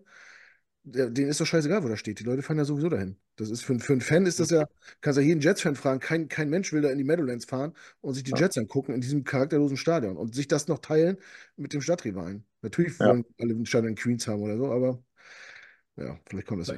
Ja, Da war doch so, kann auch sein, dass ich falsch informiert bin, aber war da jetzt nicht 25 2025 eine Option für beide Franchises drin, dass einer von denen sagen kann, wir gehen aus dem Stadion raus? Ich hatte da mal irgendwas aufgeschnappt, glaube ich. Aber ich habe auch schon gelesen, dass sie es nicht machen wollen. Schade. Weil es einfach im Stadtgebiet von New York aktuell, glaube ich, keine Baufläche irgendwie gibt, die dafür in Frage käme. Central Park. Ja, echt. Wie. Ja, groß genug. wie das, Also, wie das so. Streichholz. Das Machst du das. Reservoir dicht und da kommt dann ein Stadion heraus drauf oben. Ein schwimmendes. Vom, vom Fazit der Saison in eine Stadion- und Rasendiskussion kurz abgedriftet. So, Per und Marvin äh, äh, äh, ziehen hier, ja, äh, nee, ich will es gar nicht einordnen. Nee, ich lasse es einfach so stehen. Wir lassen es uneingeordnet. Bei wem mache ich denn weiter? Bei mir auf dem Bildschirm wäre jetzt äh, Knut dran. Ja, gerne. Oder, oder wollen wir uns, wollen wir uns Knut, weil ich vermute, dass Knut eine komplett gegenteilige Tendenz hat, für den Schluss aufheben. Nee, das lass ist da- Überlegung. Lass mich mal Nee, dazwischen. lass Knut mal jetzt, dann kann ich noch, äh, dann kann ich darauf noch antworten, wenn ich Lust habe. Genau, wir haben nämlich auch, auch ein paar Punkte, was äh, Marvin und, und äh, Per gesagt hat. Also ich dann sehr gerne, sehr gerne äh, Knut. Also, ich kann äh, die Kritik am Head Coach und auch am GM verstehen, keine Frage. Wenn es nach Leistung geht, wäre auch, äh, wär ich, könnte ich damit leben, wenn man sie entlassen hätte. Aber für mich persönlich ist diese Saison halt so ein bisschen außer der Wertung so. Weil nach vier Snaps äh, war, wie gesagt, für mich die Saison halt so ein bisschen vorbei ist. Und man kann alles, was danach passiert ist, nicht so richtig bewerten, weil man nicht, weil man nie wissen wird, was wäre gewesen, wenn. So, und ich kann mich, ich habe es wie oft schon gesagt, wir haben die ganze Saison mit Quarterbacks gespielt, die kein Starting-Kaliber sind, die wahrscheinlich nicht mal Backup-Kaliber sind. Unsere Backups wären wahrscheinlich nicht mal Backup in 31 anderen NFL-Teams gewesen. Ähm, dann diese, auch wenn viele sagen, das ist eine Ausrede, ist es für mich nicht. Ähm, ich gucke mir sämtliche Highlights an und jedes Mal, wenn die Jets gezeigt werden, wird da erzählt, das ist die 11. O-Line-Formation, das ist die 13., das ist die 15. Da braucht mir keiner kommen und sagen, Verletzungen gibt es immer. Ja, klar gibt es die immer, aber in dieser Häufigkeit und in dieser Konstellation scheint das schon ziemlich außergewöhnlich gewesen zu sein. Ich habe das bei keinem anderen Team gesehen, dass das permanent wieder aufgerufen worden ist, das Thema. Ähm, deswegen ist auch die O-Line für mich auch ein, und die, die Verletzung in der O-Line eine Begründung, warum es nicht so lief, man sich vorgestellt hat. äh, wenn man sagt, man muss konsequent sein, klar, kann man machen, aber wenn man konsequent sein will und ich weiß, was, was, ob es dann besser wird, dann hilft mir auch alle Konsequenz nichts. Wenn ich jetzt die Giants sehe, äh, der war letztes Jahr Head Coach of the Year, ist konsequent, wechselt alles aus und wenn ich mich nicht täusche, picken die im Draft vor uns dieses Jahr. Und haben einen Großteil der Saison mit dem Starting Quarterback gespielt. Zumindest mehr, mehr als wir. Ähm, auch der Vergleich mit den Falcons und den Chargers hinkt für mich ein bisschen, ähm, weil die, glaube ich, andere Voraussetzungen haben. Die Falcons haben auch die letzten Jahre viel in die Offense investiert, in äh, Bijan Robinson, in Kyle Pitts, wie ist der? Äh, Olave, äh, Quatsch, Olave? ähm, nein, nein, nein, nicht Olave. London, Olave ist ne? London. Drake, Drake Saints. London. Olave war Saints, ja. Drake London. Äh, und das, keine Ahnung. Und, und die Chargers sind seit Jahren Geheimfavorit, haben einen super Quarterback, der dieses Jahr Schwächen hatte, aber eigentlich auch einen guten Roster. Die enttäuschen Jahr für Jahr und haben eigentlich, äh, finde ich, viel mehr, viel mehr äh, Potenzial, als was sie abrufen. Deswegen ist das für mich immer schwer zu vergle äh, vergleichen.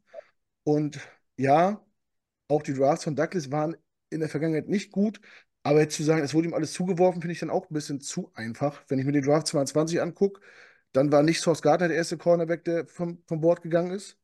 Äh, Chris, äh, Quatsch, Garrett Wilson war nicht der erste Wide der vom Board gegangen ist. Und wenn man gewusst hätte, was Jermaine Johnson kann, wäre er wahrscheinlich auch nicht so spät in der, in der ersten Runde gegangen. Ähm, ja, die muss man auch mal, man kann nicht sagen, die, die werden einem zugeworfen, auch die muss man erstmal picken und andere haben sie halt auch liegen lassen. Ob, ne, kann man jetzt gut finden oder nicht, aber ist halt so. Ähm, deswegen ist mir das manchmal ein bisschen zu, zu streng und zu negativ und äh, man darf auch nicht vergessen, dass wir trotzdem sieben Spiele gewonnen haben. Ja, das ist natürlich nicht das, was wir uns erhofft haben, aber ich finde, unter dem, was wir am Ende zur Verfügung hatten, ähm, war das okay. Ich war, bin natürlich auch enttäuscht. Und es gab, es war eine lange Saison, es waren Zielspiele, man, das hat keinen Spaß gemacht. Äh, da braucht sich keiner was vormachen. Ähm, ja, trotzdem hat man immer wieder Flashes gesehen, dass, dass ein Team auf dem Platz steht. Äh, die Defense war bockstark, die wird zusammenbleiben, hoffentlich. Ich hoffe, dass die jungen Talente ruhig bleiben und geduldig sind. Ähm, ich hab, wir haben auch über Jamal Adams gesagt, der wird uns über Jahre äh, leaden, führen. Also ich, ich, ich, schließe in dieser Liga gar nichts mehr aus, äh, was jungen Leuten auf einmal durch den Kopf geht, deswegen wäre ich da vorsichtig. Ähm, ja, irgendwas wollte ich jetzt noch sagen, jetzt habe ich gerade den Faden verloren. Ach so, und es ist halt eine enge Liga. Guck dir, guck dir an, wie, wie, wie die alle ins Ziel gelaufen sind. Da sind viele Teams hinter uns, die sich auch mehr versprochen haben. Ähm, wir sind 7 und 9. Überleg mal, wir haben, wir hätten die Chiefs schlagen können. Wir haben ugly Games gehabt gegen, gegen die Patriots, gegen die Chargers, äh, bei den Raiders. Die hätten wir auch gewinnen können. Und dann wären wir, also klar war das kein guter Football, aber es, wir sind auch nicht so weit weg vom oberen Mittelmaß, sag ich mal. Und ähm, das unter den Voraussetzungen, ja, dass natürlich am Coaching-Staff was gemacht werden muss, ist, ist klar, aber ich, wie gesagt, konsequent sein ist das eine, aber die Gewissheit zu haben, dass es besser wird, ist halt das andere. Deswegen finde ich es nicht schlecht, dass die noch eine Chance kriegen. Äh, und wenn man jetzt eine Saison mit Rodgers sieht, was passiert und dann keine Ergebnisse vorweisen kann, dann ähm, ja, gibt es für mich auch keine Argumente mehr. Auch ganz. Eine Sache würde ich gern zur O-Line dazu sagen, ähm, weil wir nun mal gerade in der vorletzten Woche gegen die gespielt haben. Die Cleveland Browns haben vier von fünf Offensive Line Startern übers Jahr verloren. Bei uns haben am Ende halt auch, ja, es waren auch welche verletzt, aber die, die eigentlich starten sollten, die waren auch nicht gut. Die Browns haben mit vier von fünf Ersatzleuten in der Offensive Line es geschafft, ein funktionierendes Running Game ohne ihren Starting Running Back zustande zu bringen. Deren Wide Receiver waren nicht besser als unsere. Deren Quarterback hätte vor der Saison keiner gedacht, dass Flacco jetzt nochmal so spielt. Aber die haben zwischendurch mit Thompson, Robinson und Walker Spiele gewonnen. Auf eine relativ vergleichbare Art und Weise. Das ist, deswegen zählt es für mich nicht. Das ist dann für mich ein Coaching-Staff, der offensichtlich das Talent, was er hatte, noch maximieren konnte und auch auf Backup zumindest noch NFL-tauglich aufgestellt war. Unser General Manager hat auf Backup und auf Starter in der Offensive Line kein NFL-Material gefunden. Wenn ich mir angucke, wer nächstes Jahr Offensive Line bei den Jets starten soll, von denen, die jetzt da sind, ein einziger Name kommt für mich überhaupt nur in Frage, auf den ich mich verlassen würde, und das wäre Tipman. Auf keinen anderen kannst du dich verlassen fürs nächste Jahr. Und da, also das kann in meinen Augen halt dann als Argument nicht zählen. Du hast zu wenig Talent und du hast es auch nicht gut genug gecoacht, wenn ich mir halt angucke, dass die Browns in der gleichen Situation elf Spiele gewinnen. Das, das ist für mich der Grund, warum das mit der Offensive Line nicht richtig zählt. Ja, es ist schwer, wenn sich so viele verletzen, aber du hattest halt schon zum Saisonstart kein Talent auf der Positionsgruppe. Ja, ist aber, ist aber ein Unterschied, Entschuldigung, ähm, in meinen Augen, ob, ob der Backup spielt auf der Position oder ob einer spielt, der Freitag noch im Practice Squad stande und dann Sonntag auf dem Feld steht und überhaupt gar keine Praxis hatte. Und das hat, die Situation hatten wir halt auch. Ne, jetzt hat irgendein Center gespielt, der gleich den ersten Snap irgendwie vier Meter zu hoch geworfen hat, weil er noch nie Center gespielt hat. So. Ähm, klar, klar ist das schlecht gecoacht. Und ich bin auch bei Heiko oder bei euch, dass auch der O-Line-Coach eigentlich keine Daseinsberechtigung hat bei den Jets. Und auch, dass unsere Offense nicht gut, nicht gut, gut gecoacht war, klar. Ähm, und ja, wer hat vorhin gesagt, Heiko auch, dass, dass Spieler bei den Jets schlechter werden als anstatt besser? Ich nenne es mal ja. das, das HSV-Syndrom. das passt echt gut. ähm, Shots ja. feiert. Ja. Nee, äh, ich bin nicht aber ganz bei dir, Per. Aber wie gesagt, du hast ja halt irgendwelche Leute, die die, äh, die Saison über im Practice Squad waren, die überhaupt gar keine Erfahrung haben. Und das ist für mich immer noch ein Unterschied, ob dann Backup steht oder ob da, äh, der Guard Nummer 4 steht. So. Also irgendwann kannst du es halt auch nicht mehr auffangen. Dass, dass wir keine gut besetzte O-Line haben, bin ich bei dir. Ich hätte vor der Saison gedacht, dass wir auf Center und Guard mit, mit Tipman und Schweizer und McGovern und äh, AVT gut aufgestellt sind. Äh, ich habe mir klar von, von Beck noch mehr gewünscht. Aber ja. Es ist nur einfach zu frustrierend zu sehen, dass andere Teams in vergleichbaren Situationen so viel mehr rausgeholt haben. Selbst wenn du die Bengals nimmst, die haben es jetzt auch nicht in die Wildcard geschafft. Aber die haben nicht so ausgesehen wie wir. In keiner der Wochen, die sie gespielt haben. Das war immer, das konntest du dir immer noch angucken, die Offense. Und bei uns halt in keiner Form. Deswegen, es war dieses Jahr wurde einem so sehr vor Augen geführt, dass andere Teams es besser machen, obwohl denn auch, auch die Vikings mit Cousins die gleiche Situation. Und die sahen auch wochenlang besser aus, bis der Headcoach aus irgendwo auf die Idee gekommen ist, Mullins zu starten. Aber vorher. Wenn ich mal kurz was sagen darf, äh, Joe Douglas hat es am Anfang seiner Pressekonferenz gesagt. Er hat gesagt, alle Championship-Teams mussten in irgendeiner Art und Weise mit ähm, äh, also Adversity, ich weiß immer nicht, wie man es am besten übersetzen soll, mit Problemen, Gegenwind. Mit, mit Gegenwind, genau, äh, in der Saison umgehen, ähm, um überhaupt Championship, eine Championship erreichen zu können. Und wir sind damit schlecht umgegangen. Wir haben es nicht geschafft. Das hat er selber gesagt. Und genau das ist, ist eigentlich die Thematik. Ähm, jeder muss mit irgendwas mal mehr, mal weniger auskommen und sie haben die Lösung nicht gefunden. Ich bin da bei dir, bei dir, Knut. Die Position an sich, das also bei Guard waren wir vernünftig aufgestellt. Das mit den Verletzungen kann man nicht vorhersehen. Tackle ist die Thematik, wo er hätte mehr machen müssen. Das haben wir alle gesagt. Becken verletzt, zwei Jahre nicht gespielt. Dwayne Brown, schwere Verle äh, Schulterverletzung. Da kannst du mit denen nicht in die äh, Saison gehen. Dann hast du Carter Warren, äh, Max Mitchell. Ähm, Max Mitchell war auch verletzt, Carter Warren war auch verletzt im College. Die waren alle verletzt. Da war niemand letztes Jahr gesund. Und damit kannst du nicht in die Saison gehen. Das war fahrlässig und das musste er im Zweifel, das hat er natürlich so nicht gesagt, aber das hat er mit Sicherheit im Hinterkopf gehabt, das war einfach falsch. So, und, das andere, und dann ist die Thematik, wie reagiere ich auf die Probleme, die dann kommen? Und das heißt, wenn ein Corey Davis aufhört, hole ich mir verdammt nochmal einen Receiver. Wenn der Quarterback verletzt ist, hole ich mir einen Quarterback. Sofort. Nicht erst in Woche 6. Sofort. Dann verlieren wir von mir aus, verlieren wir vielleicht zwei Spiele mehr. Aber dann ist das, was Per sagt. Wir sehen da nicht aus wie die, wie die, wie die lächerliche Franchise, sondern dann stehen wir halt am Ende bei 8 und 9 oder 9 und 8. Das, und man sieht dann vielleicht ein bisschen konkurrenzfähiger aus. Es ging ja zum Teil, es ging ja darum, dass wir in Spielen zum Teil so schlecht in der Offense waren, dass wir alle wussten, dass wir das Spiel nicht gewinnen. So eine gewisse Phase irgendwann. Das ist ja das, was mich aufregt. Gar nicht, dass wir am Ende vielleicht mal Spiele verloren haben, sondern wir müssen konkurrenzfähig hätten wir ja sein müssen. Und das ist das, was, man, was man ihm einfach vorhalten muss. Und das hat er nicht gemacht. Er hat nicht reagiert und sie konnten den Gegenwind oder die Probleme, die sie bekommen haben, konnten sie nicht irgendwie meistern.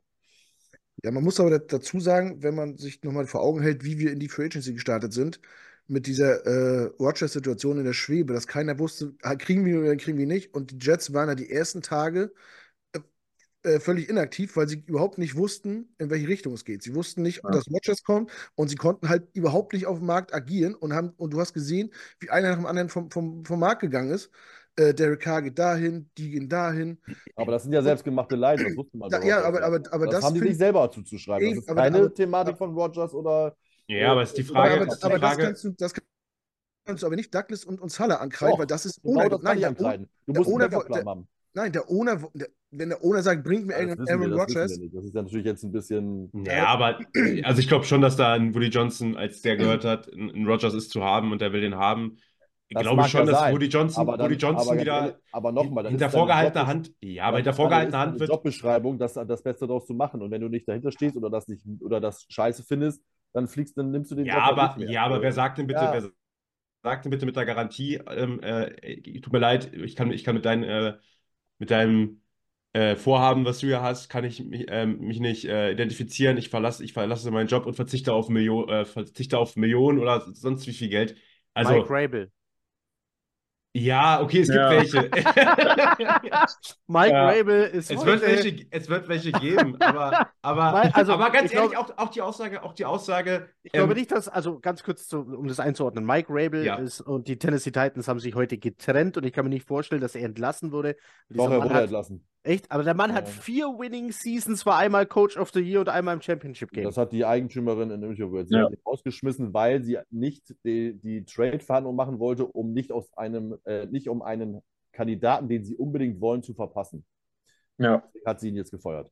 aber auch, aber auch dennoch, äh, glaube ich trotzdem, dass ein Woody Johnson da Druck gemacht hat. Und ich glaube, es kommt auch noch dazu, dass trotzdem der Name Aaron Rodgers, und das ist dann halt eben, was man sagen kann, ja, ähm, äh, da seid ihr blauäugig reingegangen, dass der Name Aaron Rodgers bei, bei äh, Douglas und bei ähm, Salah wahrscheinlich auch was ausgelöst hat. Das ist dann am. Endeffekt, dass es dann am Ende, dass es am Ende dann sich so gezogen hat, das ist natürlich, das ist natürlich doof und dumm gelaufen und, und da kann man aber auch Rodgers einen, einen äh, Vorwurf machen, dass der hat äh, die Jets so Ja, zappeln Rodgers lassen. hat ja nicht so. Rodgers hat es im Februar gesagt. Die Jets haben ihn haben einfach nicht mit den Packers äh, schnell genug verhandelt. Oder so, ja. Sie ja. haben es richtig gemacht, weil sie sich von, Packers nicht, von den Packers nicht ausziehen lassen wollten. Es Ja. hat halt nur so lange gedauert, bis dann so ein leichter Knackpunkt-Deadline der Draft kam.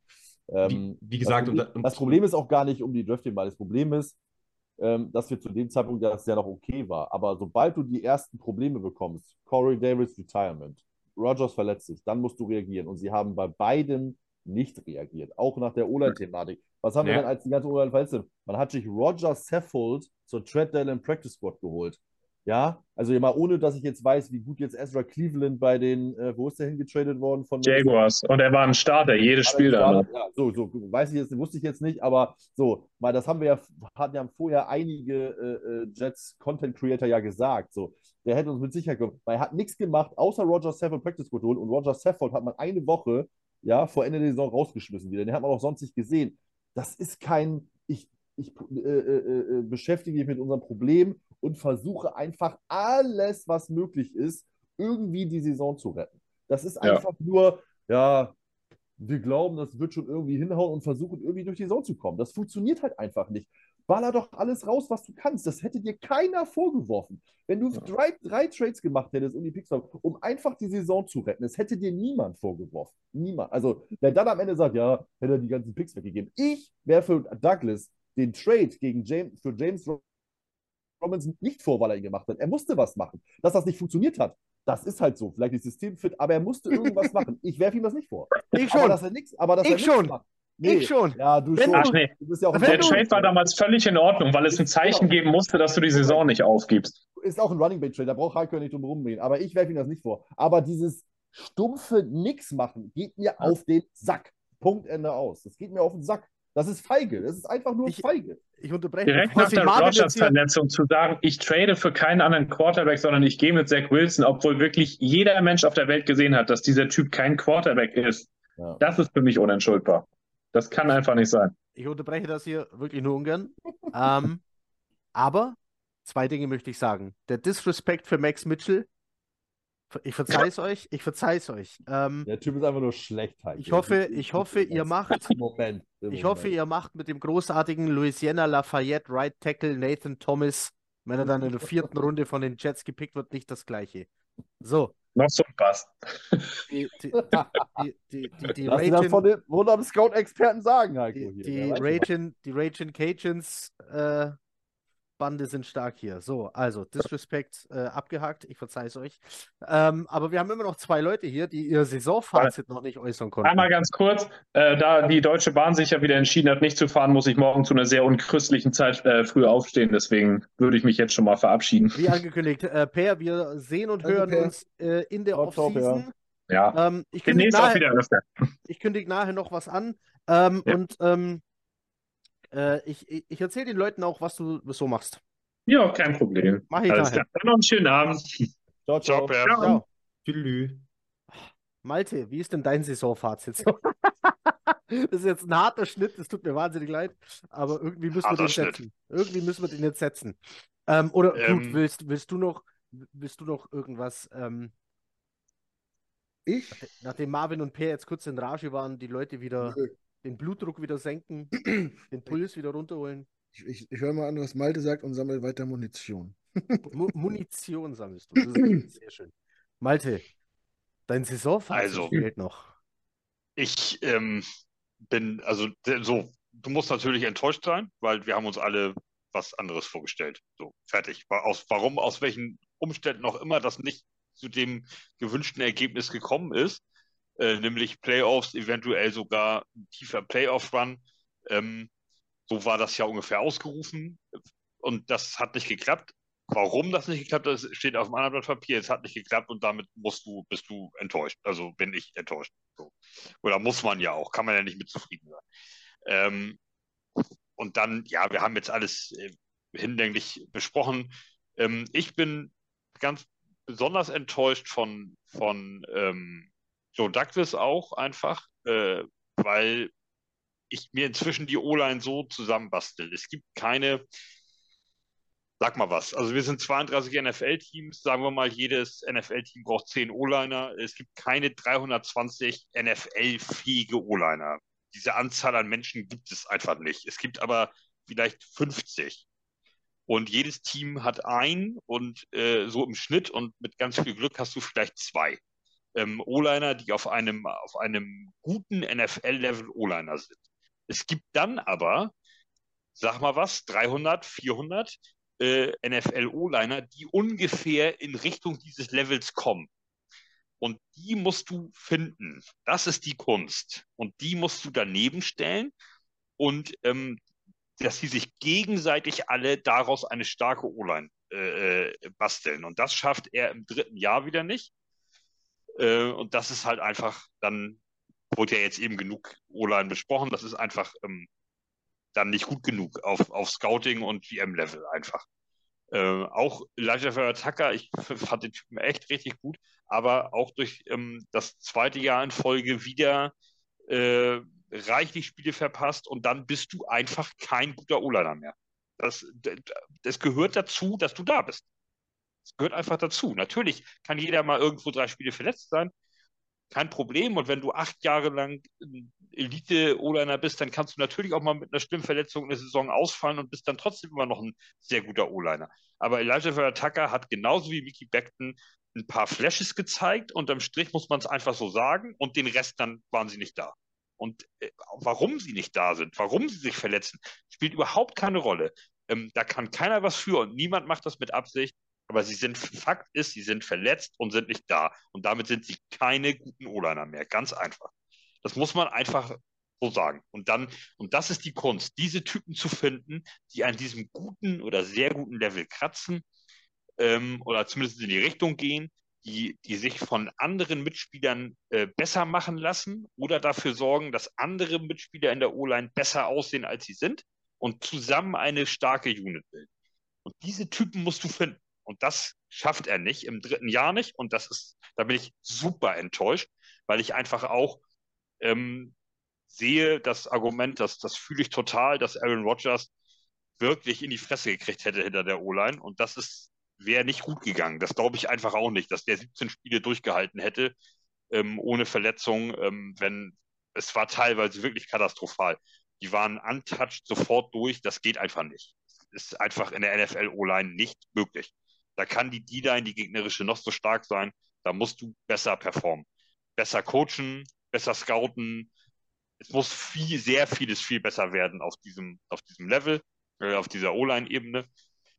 den Rest fand ich gar nicht so dramatisch schlecht. Im Wide Receiver ähm, sind, waren auch enttäuschend einfach, weil wir quasi unterm Strich nachher am Ende des Tages nur Garrett Wilson hatten, der ein bisschen was bewegen konnte, immer mal. Der Rest war, ja, ist einfach durch, durch, durch, ähm, ja, Minderleistung aufgefallen. So, auf welcher, auf welcher Ebene auch immer, Drops und zu nicht richtig gelaufen und Route falsch und was weiß ich nicht alles da, was dabei war. Wieder die offenen Receiver nicht gesehen vom Quarterback alte Thematik, einfach mit Zach Wilson.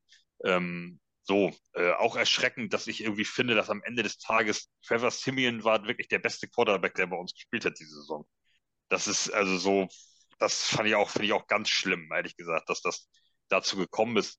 Nicht, weil es Trevor Simeon ist, sondern einfach, dass, dass du da irgendwie drei, vier, fünf Typen durchprobierst und, und ja, am Ende des Tages ist irgendeiner, der, äh, der ja, irgendwie zwischen Practice Squad und irgendwie Quarterback 3 hin und her schwimmt in, durch sämtliche Teams, ist dann der Beste, der da bei, bei dir gestanden hat. Ähm, das ist auch wirklich nicht, nicht gut. Ähm, ja, also unterm Strich ist die Saison enttäuschend gewesen. Trotzdem habe ich in einigen Spielen viel Spaß gehabt und es waren einige Siege dabei. Und gerade wieder der Start der Saison, wo wir dann teilweise auch einen positiven Rekord hatten oder einen ausgeglichenen, ähm, hat Spaß gemacht. Und auch das letzte Spiel gegen die Patriots hat mir Spaß gemacht. Und ähm, also ich möchte das nicht alles ähm, ins Negative. Und ich finde es gut für mich persönlich, das kann jeder sehen, wie er will, aber ich finde es gut, dass wir gegen die Patriots gewonnen haben und dass wir irgendwie positiv aus der Saison rausgehen.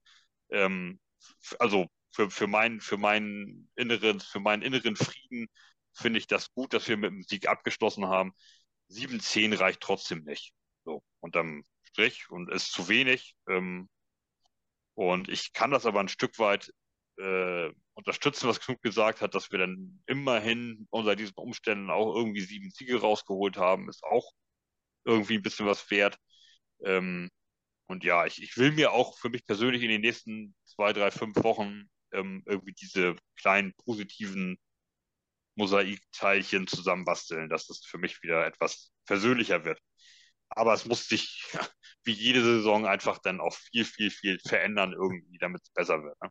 Malte macht eine Strohhalmsammlung auf, an die er sich klammern kann. Daniel, der, der am meisten redet, darf am Schluss. Das ist irgendwie ungünstig.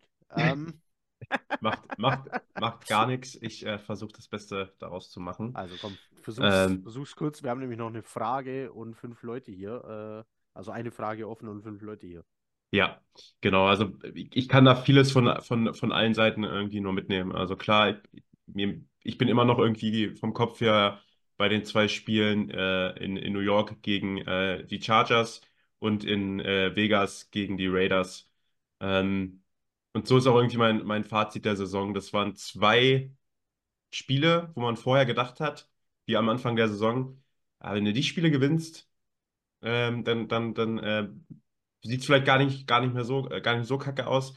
Ähm, das waren aber zwei enttäuschende Spiele, wo irgendwie offenseitig gar nichts ging. Du bist zwar noch im Spiel ge ge gewesen, viele, viele, viele äh, Quarters noch, aber einfach nur wegen der Defense. Ähm, und unsere Offense war einfach überhaupt nicht existent, wenn ich, wenn ich das so sagen darf. Also es spricht auch dafür, wir haben jetzt bei Week 12 oder ähm, ähm, 13 haben wir erst äh, im ersten Quarter das erste Mal gepunktet. Ich meine, das spricht auch für sich. Wir waren vorher, haben wir über die ganze Saison kein einziges Mal in, äh, in, in, im ersten Viertel einen Touchdown erzielt, ähm, was ich so auch irgendwie noch nicht erlebt habe. Äh, von daher äh, fällt, fällt die, fällt die äh, finale Entscheidung, wie ich die Saison gesehen habe, einfach echt nicht gut aus. Ich will auch gar nicht zu äh, negativ sein irgendwie. Also ich, ich erlebe mich da auch immer, aber ich kann da auch echt nicht viel Positives irgendwie rausziehen. Ich meine, klar, man kann sich immer wieder sagen, man hat irgendwie eine Top 10 oder Top 5 Defense, ähm, aber offensiv hat irgendwie da nicht, nicht, nicht viel gepasst äh, in, in, in meinen Augen. Und ich bin äh, bei dir, äh, Heiko, der gesagt hat, dass äh, Offense oder in der Off oder im Front Office viele schlechte Entscheidungen äh, wie in der Kette getroffen wurden oder auch viele, viele äh, Situationen gewesen sind, die, die äh, ja einfach man sagen kann, das ist Pech, das passiert. Ähm, und ja, ich, ich weiß nicht, ob, ob mit Rogers da wirklich äh, viel mehr bei rausgesprungen wäre, äh, gerade wegen der, wegen der O-Line. Deswegen bin ich irgendwie auch echt gespannt, was jetzt in der, in der, in der Offseason passiert. wenn man mich fragt, ähm, ich würde einfach alles in die O-Line packen. Irgendwie auch im Draft.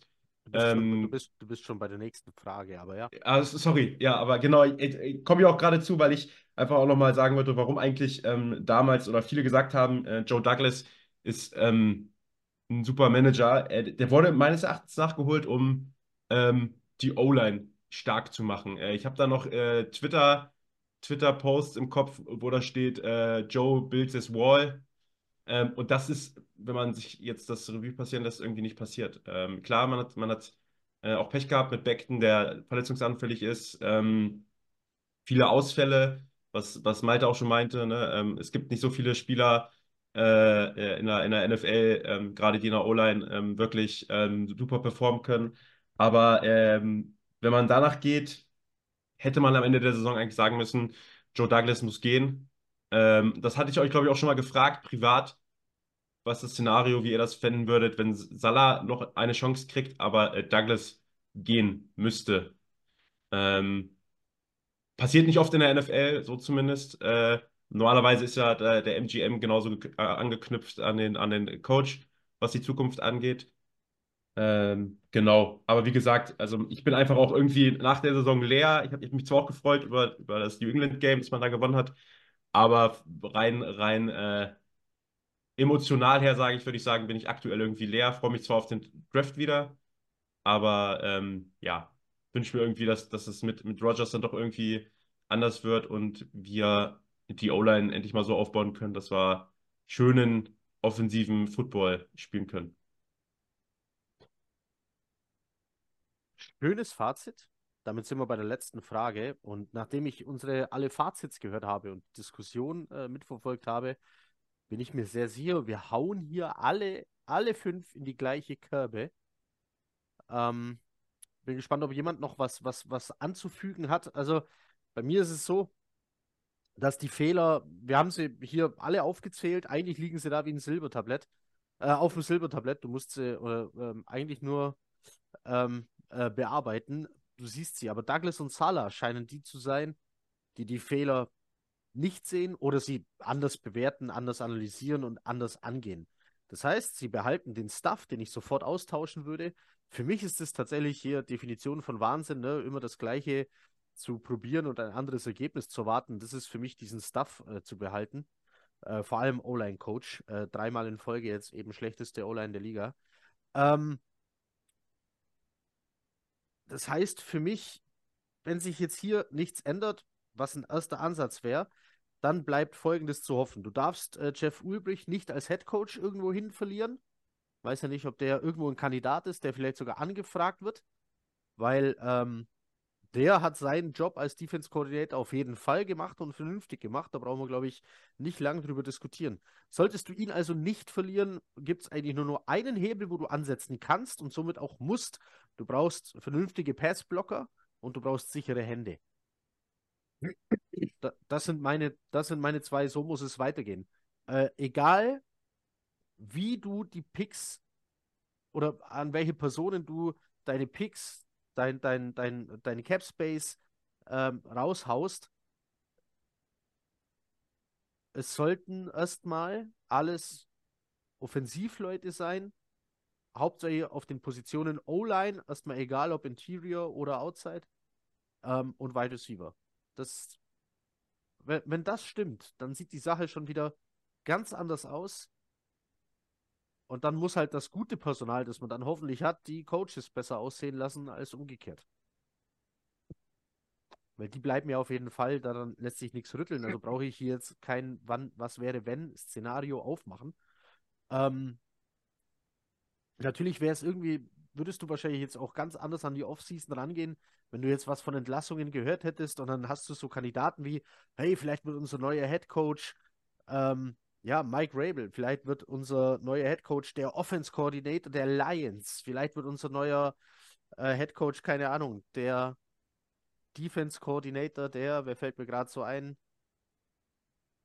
Wer hat denn eine starke Defense? Ähm, Browns, ja, gut, danke, danke fürs. Ravens. Aber ähm, ich gehe halt, ich gehe halt echt davon aus, dass ähm, Woody Johnson es dann irgendwie schafft, den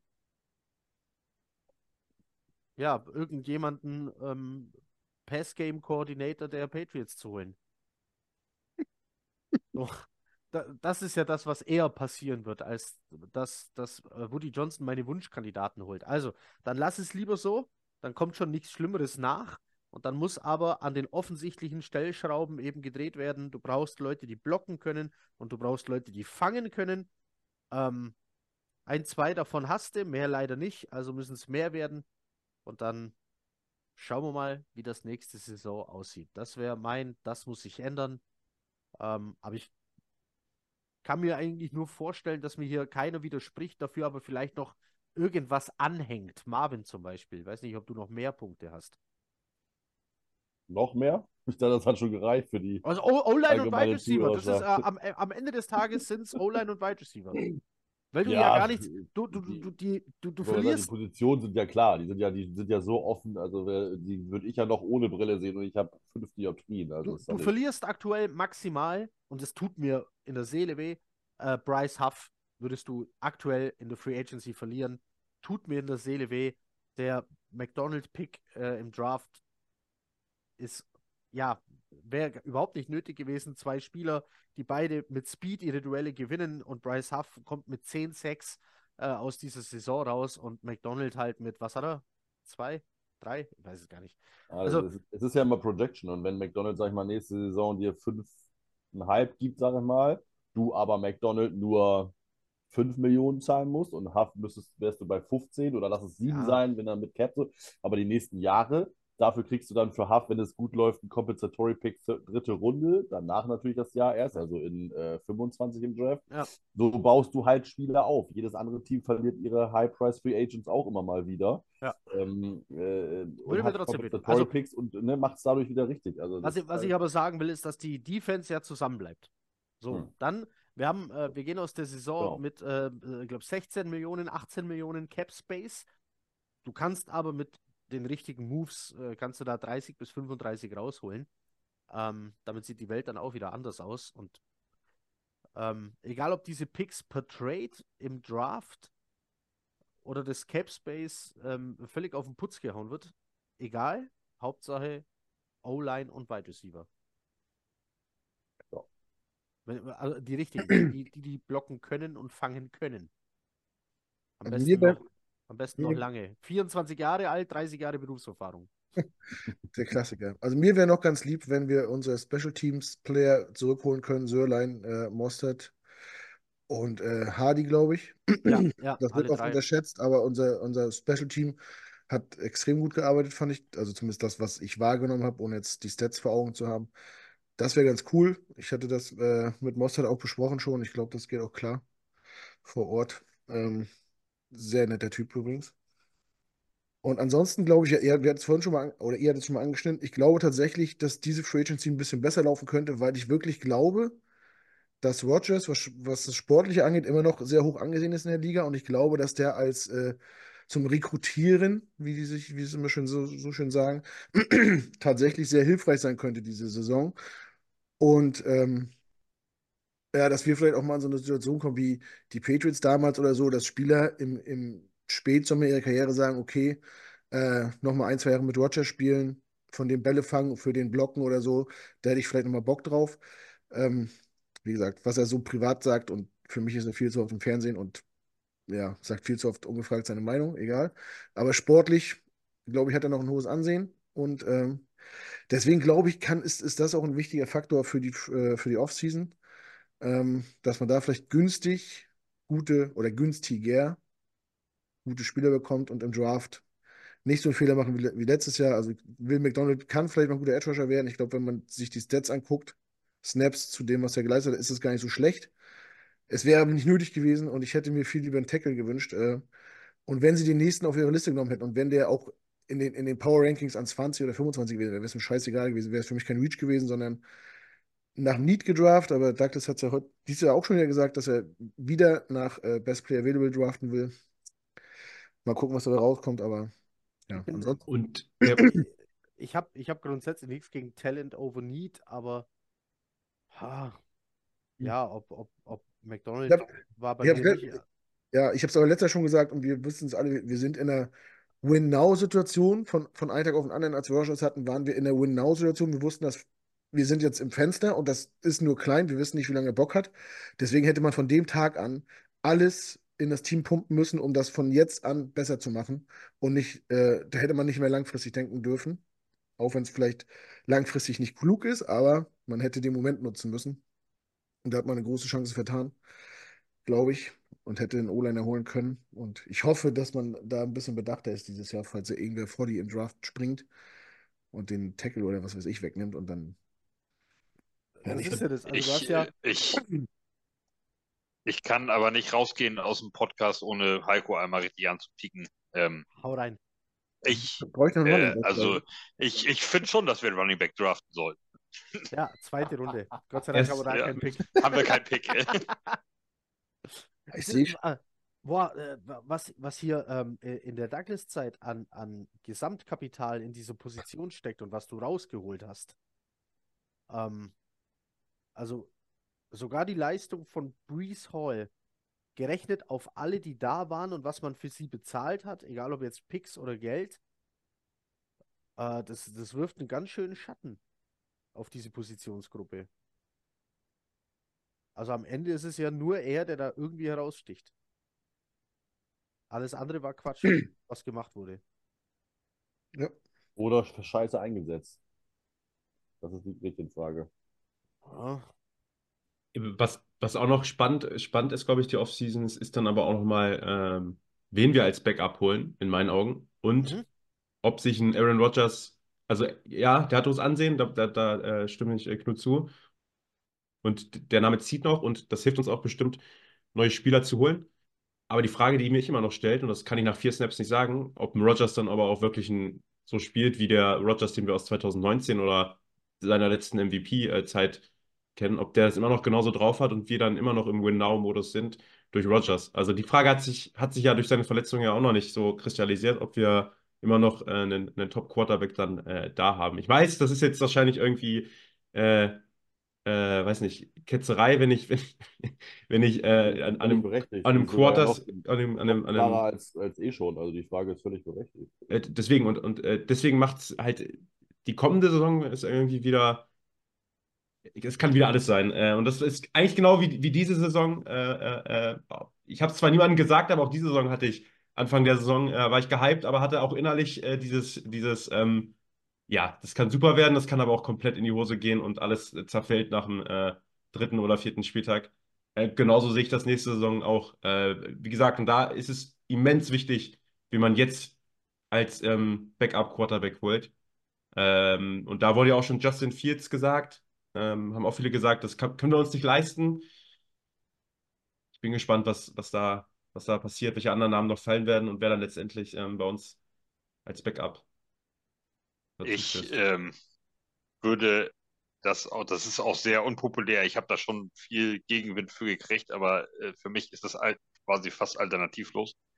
Ich würde mit unserem First-Round-Pick auf Wide Receiver gehen und da ein, ein massives Talent holen, einfach sowas wie Garrett Wilson, ein Gegenstück dazu, dass wir zwei so eine Typen da im Kader haben, der auch nach Möglichkeit am besten sofort funktioniert, so wie Garrett Wilson. Ähm, denn Joe Douglas hat bewiesen, dass er O-Liner in der ersten Runde nicht, nicht draften kann. Tippmann klammern wir mal aus, aber von dem habe ich nicht so viel gesehen, dass das jetzt, dass, dass mich jetzt irgendwie milde stimmt. Ich, ich sehe nur AVT, der nicht funktioniert. Ähm, Beckton ohne Worte. Äh, Mitchell getroffen. Ich fand den gut so in seiner Rookie-Saison. Ähm, spät, späte, äh, später Pick, aber war ja vierte Runde oder sowas. Der lässt, hat aber dann ja auch massiv nach, nachgelassen, auch ständig verletzt. Ähm, ich würde einfach auf der O-Line gerne, ich würde Klasse nehmen mit dem ersten Pick, eben auf Wide Receiver und auf der O-Line würde ich gerne Masse durchschieben. So viel Picks wie möglich da reinballern. Nicht ein Ja, Hohn, sondern einfach, äh, einfach die ganz, die späten, die Spätrunden-Picks da rein und eben in der Free Agency, dass wir da viel Masse durchballern und nicht auf einen Pick gehen und hoffen, oh, das ist jetzt ein Tackle und der wird jetzt gut und so. Das hat die ganzen letzten Male nicht funktioniert. Ich würde lieber äh, Masse versuchen durchzuschieben, um da dann das Talent sich da rauszufiltern. Also, aber nicht auf eine Karte setzen, mit dem Erstrunden-Pick auf einen Tackle gehen, wenn der zu uns fällt und hoffen, dass das dann dieses Mal endlich funktioniert. Wide Receiver trifft er anscheinend besser, zumindest im Draft. In der Free Agency nämlich auch nicht. Ähm, ja, also so, so wäre meine Herangehensweise. Erstrunden-Pick, Pick 10, was wir jetzt haben. Wide Receiver, der Beste, der dann bis dahin gefallen ist und alles andere in die O-Line. Sehr interessant. Ich sehe das ähm, deshalb anders, weil ähm, die, die Spitze bei den Tackeln ist schon schmäler als bei den Wide Receivers und die Wide Receivers sind insgesamt in der Breite oder Tiefe, je nachdem, wie du es nennen willst, mehr und häufiger aufgestellt als Tackle. Bei den Tackeln hast du nämlich schon das Problem, wer bringt die Physis mit, ein NFL-Tackle zu sein. Bei der Hälfte, die dann den Draft geht, scheitert schon an der Armlänge, dass die gar keine Tackle werden, obwohl sie es bisher im College waren, sondern Guards werden. Die andere Hälfte, ähm, da fallen dann welche durchs Raster, weil sie mit dem Tempo nicht mitgehen können, weil ihre Handpower nicht stark, stark genug ist, ihr Placement nicht passt und, und, und. Die, der Anspruch der Position, der Anspruch der Physis, die Menge an, also ne, Angebot und Nachfrage, die Menge an Angebot, die da ist, ähm, ich bin gerade wirklich, wirklich dafür, du hast zwei potenzielle Top-Left-Tackle, Left Tackle wertvoller als Right Tackle, solange du einen Rechtshänder als Quarterback hast. Deswegen ist meine Tendenz gerade tatsächlich, geh nach oben und hol dir einen der beiden. Das mhm. ist meine Tendenz gerade. Aufgrund der, der Breite und was du noch ähm, später holen kannst. Weil ich hatte das letztes Jahr äh, mal ausgerechnet. Ich habe mir alle Starter, also unverletzt, ne, ohne verletzungsbereinigt, wenn man so schön will, alle Starter der Liga ja mal angeguckt auf Left äh, Tackle und bin dann irgendwie drauf gekommen, dass 75% First Rounder sind. Ähm, rechnest du die Second Rounder mit dazu, bist du schon bei über 90% und ein Teil von weniger als 10 oder sogar weniger als 5% sind später als zweite Runde gedraftet. Es ist, hm. es ist so selten, jemanden zu finden, der NFL Left Tackle auf hohem Niveau sein kann. Aber du findest, also du findest eher einen NFL Wide Receiver, der eine Karriere lang Top-Leistungen bringen kann in Runde 3, 4, 5, 6, 7, als du einen Top-Tackle findest. Die Wahrscheinlichkeitsrechnung äh, ist es hier einfach, die für mich dafür sorgt, geh nach oben, hol Alt oder Fashanu. Ich habe aktuell jetzt ohne noch viel gesehen zu haben, außer von jedem zwei Spiele bisher. Und es waren jetzt nicht ihre besten Spiele, die als Tape geeignet sind. Normalerweise guckst du dir immer so, das ist das Beste, das sie gemacht haben, das ist das Schlechteste. Ich habe irgendwas geguckt und habe momentan Fashanu vorne tatsächlich. Damit bin ich aber, glaube ich, allein aktuell. Ähm, aber einer von den beiden soll es meiner Meinung nach werden. Und dann 10 ist die Gefahr groß, dass beide weg sind weil da oben Teams picken, die schon ihren Quarterback haben, die ebenfalls Need zum Beispiel haben Tackle Wide Receiver und mit dem Pick 5 wahrscheinlich eher dazu tendieren, den Tackle zu nehmen, außer sie finden in der Free Agency ein. Und jetzt haben wir das nächste Problem. Top Tackle werden keine Free Agents. Oder so selten, hm. dass sie unbezahlbar sind. Also das ist gerade meine Tendenz. Ja. Also ich kann Maltes Ansatz verstehen so. Ich bin da ah, eigentlich... Klar, ja. Ja, weil du eigentlich brauchst du halt auf beiden, beides sind Premium-Positionen und auf beidem brauchst du Premium-Talent. Und aber der, äh, der weiteste Draft ist, glaube ich, dieses Jahr wieder recht, relativ breit aufgestellt, was man so liest und hört, äh, dass man da auch spät treffen kann. Und es gibt so Namen wie, wie Mike Evans oder so, die Free Agent werden, wo ich glaube, wenn die nicht getaggt werden, das sind so, das wären für mich so Kandidaten, wo ich sage, ja, oder die, die ich im Kopf habe, die dann für sich sagen, okay, nochmal zwei, drei Jahre mit Rogers oder so, das könnte vielleicht ganz gut werden. Oder vielleicht mal weg aus Tampa und mal in New York wohnen. So, so eine, ich glaube, man kann über Free Agency und Draft eher an so Leute rankommen wie an Tackle. Deswegen müsste man äh, halt früh, ja. früh, früh glaube ich, O-Line adressieren. Ich, ich verstehe den Ansatz schon auch wieder, weil du halt so eine Spitze hast von so. Also du hast diese zwei Top-Left-Tackle, dann hast du noch so zwei, drei richtig hoch also potenziell hoch aktuell. Ne? Draft-Prozess ist noch lang. Wir, wir sind noch so weit weg von Combine zum Beispiel. Ja, ähm, da, passiert, da passiert noch so viel. Aber aktuell sind es dann so zwei, drei Right Tackle, die da oben auch noch mitmischen. ähm, natürlich wäre es geil, wenn du einen Left Tackle in der Free Agency findest und dann genüsslich sagen kannst, ey, ich brauche ja nur in Anführungsstrichen einen Right Tackle, den finde ich auch später irgendwo. Ähm, und dann wäre für mich nämlich eher das Szenario in Frage gekommen, wenn jemand Pick 10 will und du kannst runtergehen, wer auch immer dann für Pick 10, wer könnte da noch auf dem Board sein, dass jemand da hoch will. Ähm, aber du weißt ja nicht, auf was für Idee manche General Manager kommen, ähm, dass du dann beides abstauben kannst. Weil aktuell hast du keinen Second-Round-Pick, das würde vieles leichter machen, wenn du sagst, okay, ich brauche Premium-Talent auf zwei Premium-Positionen. Ich nehme erst den Tackle, dann den Wide Receiver nicht weit auseinander, sondern da liegen dann halt nur, ähm, nur in Anführungsstrichen ne, ähm, 32 Picks dazwischen und keine 64. Da habe hab ich nochmal eine Frage ähm, in die, in die Runde, was mir äh, die letzten Tage immer so im Kopf rumschwört ist. Glaubt ihr, dass wir Douglas und Salah in dieser Offseason anders sehen werden, wie sie Ähm, agieren? Wie sie, mir- wie sie, wie sie auch ein bisschen aggressiver rangehen, nach dem Motto, scheiß, scheiß drauf, Entschuldigung, äh, wir haben nur noch dieses Jahr, ist mir Ja, alles ja, ja. egal, ich hole ich hol sofort die Spieler, die ich, die ich glaube, die meinem, meinem Team sofort äh, mehr bringen würden, als wenn ich jetzt sage, ich hole mir einen Spieler, dem gebe ich dann nochmal eine Saison und vielleicht dann darauf das Jahr äh, hatte sein, sein äh, Breakout-Year. Ich kann es mir vorstellen, weil ähm, ich glaube, ich glaub, die, die machen sich da keine Illusion. Die sind jetzt ähm, Douglas 2019, Salah 2020 da, oder? Umgekehrt? Nee, doch. Ja. Ähm, das heißt, die machen sich da keine Illusion, dass, dass ihr Job auf dem Spiel steht. Und wahrscheinlich werden sie dementsprechend agieren, also zumindest Douglas, was äh, Thema Cap Space und ähm, Draft Picks angeht. Ähm, kann den Vorteil haben, dass es schlicht und ergreifend funktioniert, wenn du so aggressiv äh, vorgehst. Kann den Nachteil haben, dass es halt dann für den Nachfolger ein bisschen schwierig wird und der dann komplett aufräumen muss. Aber sind wir mal ehrlich, wenn da jemand Neues kommt, dann ist es meistens so oder so immer mit komplett aufräumen verbunden. Stimmt. Also warum nicht? Nochmal, die Rams haben es mal vorgemacht mit Fuck those Picks, ähm, wie sie es genannt haben, und haben alles rausgehauen. Für die ging es auf. Es gibt andere, für die geht es nicht auf, okay. Aber Dann, dann äh, tut es mir leid, äh, Marvin, äh, weil ich glaube dann schon, das war. Dann, dann, ich glaube ich glaub schon, dass, dass dann auf Devonta Adams äh, äh, mehr als nur ein Auge geworfen wird. Also, das wäre für mich zum Beispiel, wenn, wenn ich so denken würde, fuck those picks, ich würde sofort sagen, ich, ich, ich will meinem Quarterback äh, eine Waffe geben. Kein Rookie, kein Rookie-Receiver, sondern im, im, im Draft hole ich mir einen Tackle, den Tackle, den ich, den ich haben will. Ähm, in einer, in einer Free, Free, Free Agency ähm, gehe ich auf, auf äh, den Go-To-Guy. Ich glaube, Das ich glaube, das wäre krass. Aber- ja. Aber da, ich, sie, also ich traden, glaube ne? nicht. Also, und der First Round Pick ist Ja. dann weg. Also, ja, aber Mo vielleicht- ja, Moment, vielleicht Moment, man- das meine ich. Aber Douglas hat mehrfach bewiesen, dass er, dass er verhandeln kann. Also den First Round Pick kriegt, nimmt er den nicht.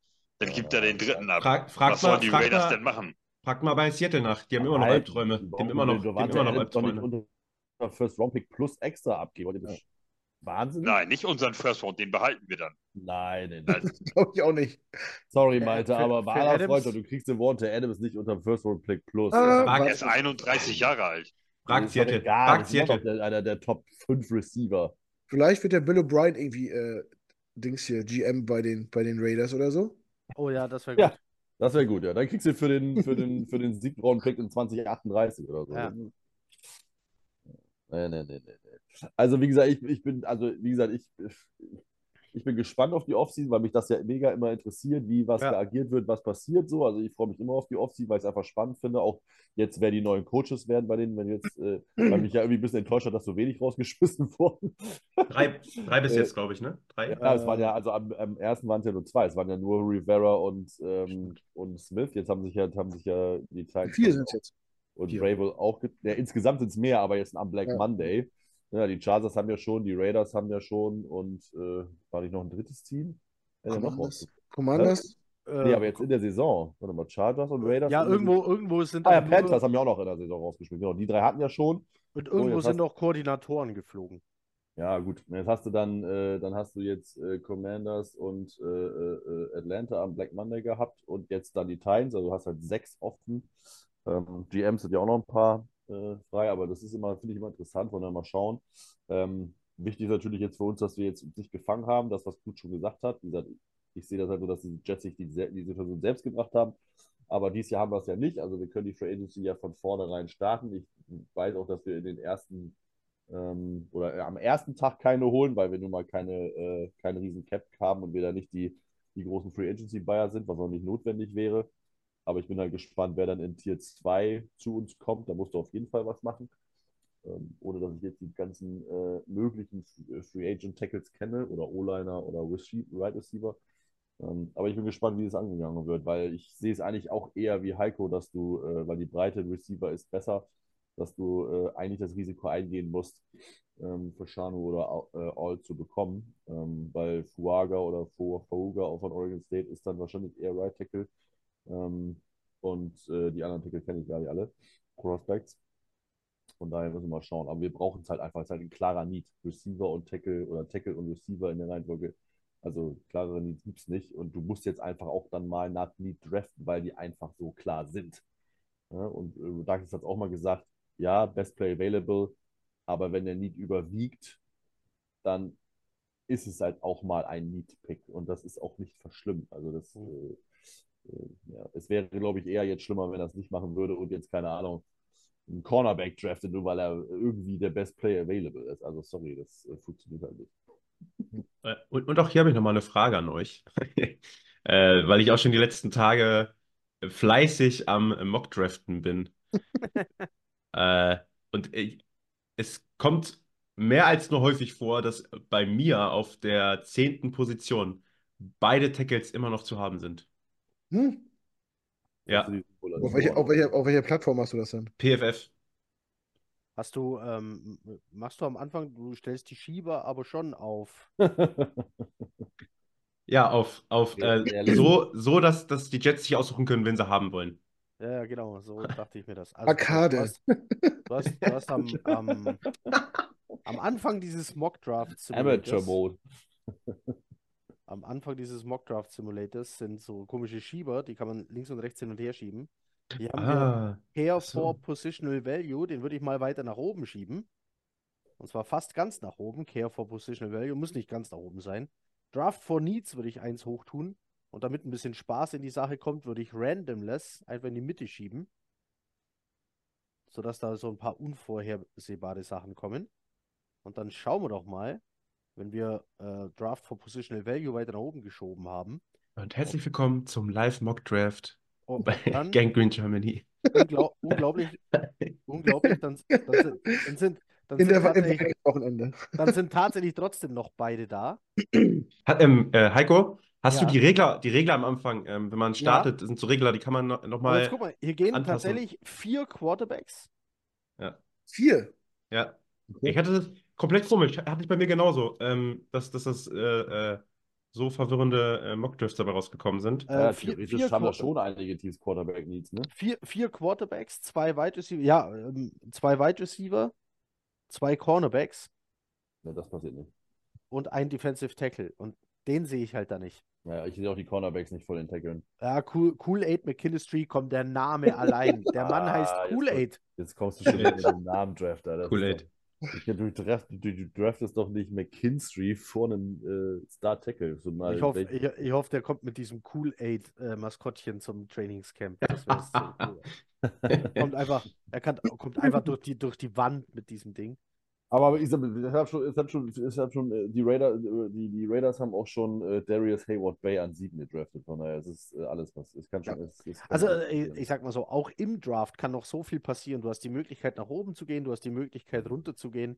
Dann gibt es irgendeinen General Manager, der sich in irgendeinen Spieler verknallt, ja. äh, was er besser hätte bleiben lassen sollen. Und dann ist es passiert und dann kommt alles anders, als man denkt. So. Also ich habe ich hab schon einen Mockdraft gesehen, den hat irgendein Jets-Fan, ich glaube UK oder so, gepostet oder irgendwie drüben. Der war ganz stolz, dass er auf 10. Tight End gekriegt hat. Der, ja. Wenn das, wenn das passiert, dann oh, raste ich aus. Die, ähm, die, die, die, also bei mir haben manche von diesen Mockdrafts der Gangrene UK haben Legendenstatus bei mir. ja. Also ich, also wer jetzt immer noch nach dem Kyle Pitts Pick immer noch glaubt, dass Tight End so ein Surefire Thing ist, ja. Also der, was, was soll man noch sagen? Es ist, selbst der hat sich fusioniert. Und da ist jetzt auch egal, ob das wieder systemisch falsch ist oder wie auch immer. Der Typ war als bester Tight End Prospect in den 100, letzten 150 Jahren gehandelt worden. Ja.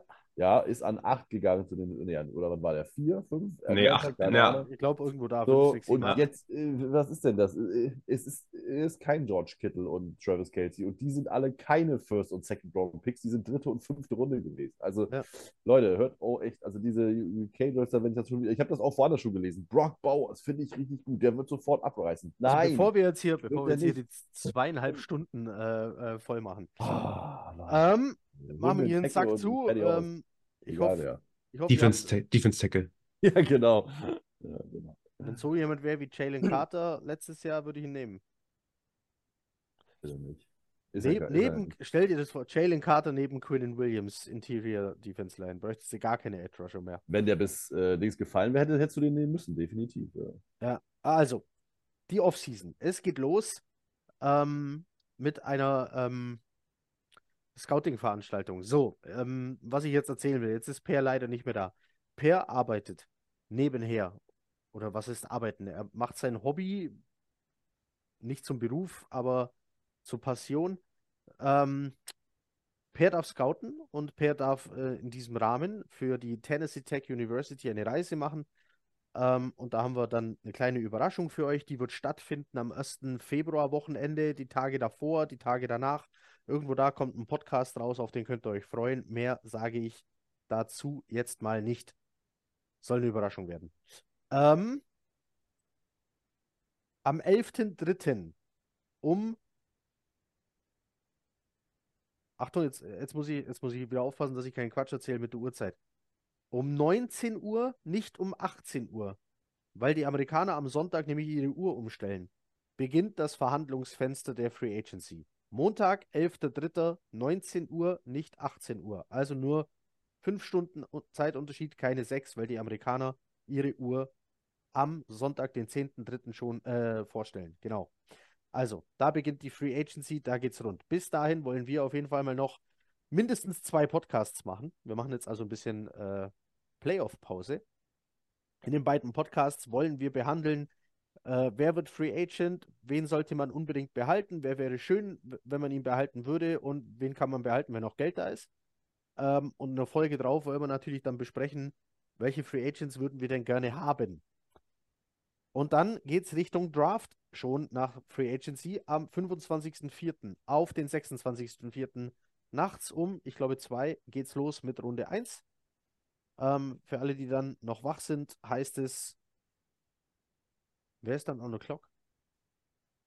Chicago. Nicht die Panthers, Chicago. Genau. Dann haben sich die Panthers auch anders gedacht.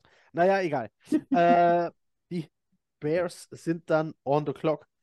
Bis dahin wollen wir natürlich auch noch Podcasts machen, die sich mit dem Draft beschäftigen. Ähm, da werde ich mir Per dann natürlich mit dazu holen. Wenn man schon einen Scout in der Runde hat, sollte man das schamlos ausnutzen. Wir werden wieder über allgemein die Spieler im Draft sprechen. Wir werden versuchen, euch möglichst viele vorzustellen. Und wir werden natürlich die behandeln, die wir gerne bei den Jets sehen würden, aus welchen Gründen auch immer. Äh, wir wollen aber natürlich auch versuchen, vorherzusehen, welche Spieler gefallen denn zwar uns, aber vielleicht Joe Douglas nicht und welche gefallen uns nicht, aber vielleicht Joe Douglas. Und wer könnte es dann werden? So, das wird alles in der Offseason passieren. Bis dahin. Vielen Dank an euch vier, die noch da sind. Äh, vielen Dank nochmal an Björn, dass er da war und an Per natürlich, dass er da war. Ähm, bevor ich mich verabschiede, wollte ich jetzt noch irgendwas sagen. Spendenaktion läuft noch bis zum 15. Nicht vergessen, im Chatpack-Shop bestellen, Spenden für die DKMS oder einfach direkt spenden, äh, nach dem Vereinskonto fragen, unter Verwendungszweck DKMS spenden. Oder sich einfach registrieren bei der DKMS, Stäbchen rein Spender sein, heißt so schön, und dann vielleicht einem, einer anderen, äh, einem anderen Menschen äh, helfen können. Das äh, würde auch noch gehen. Link zu Charity Bowl packen wir euch in die Show Notes. Link zum äh, Spreadshirt packen wir euch in die Show Notes. Habe ich noch was vergessen? Nee. Ich habe heute mehrmals gehört, dass es Leute gibt, die gar keinen Bock mehr auf Football haben, weil die Saison ähm, so anstrengend war. Und auch nicht auf den Super Bowl. Leute, Es könnten spannende Spiele auf uns warten.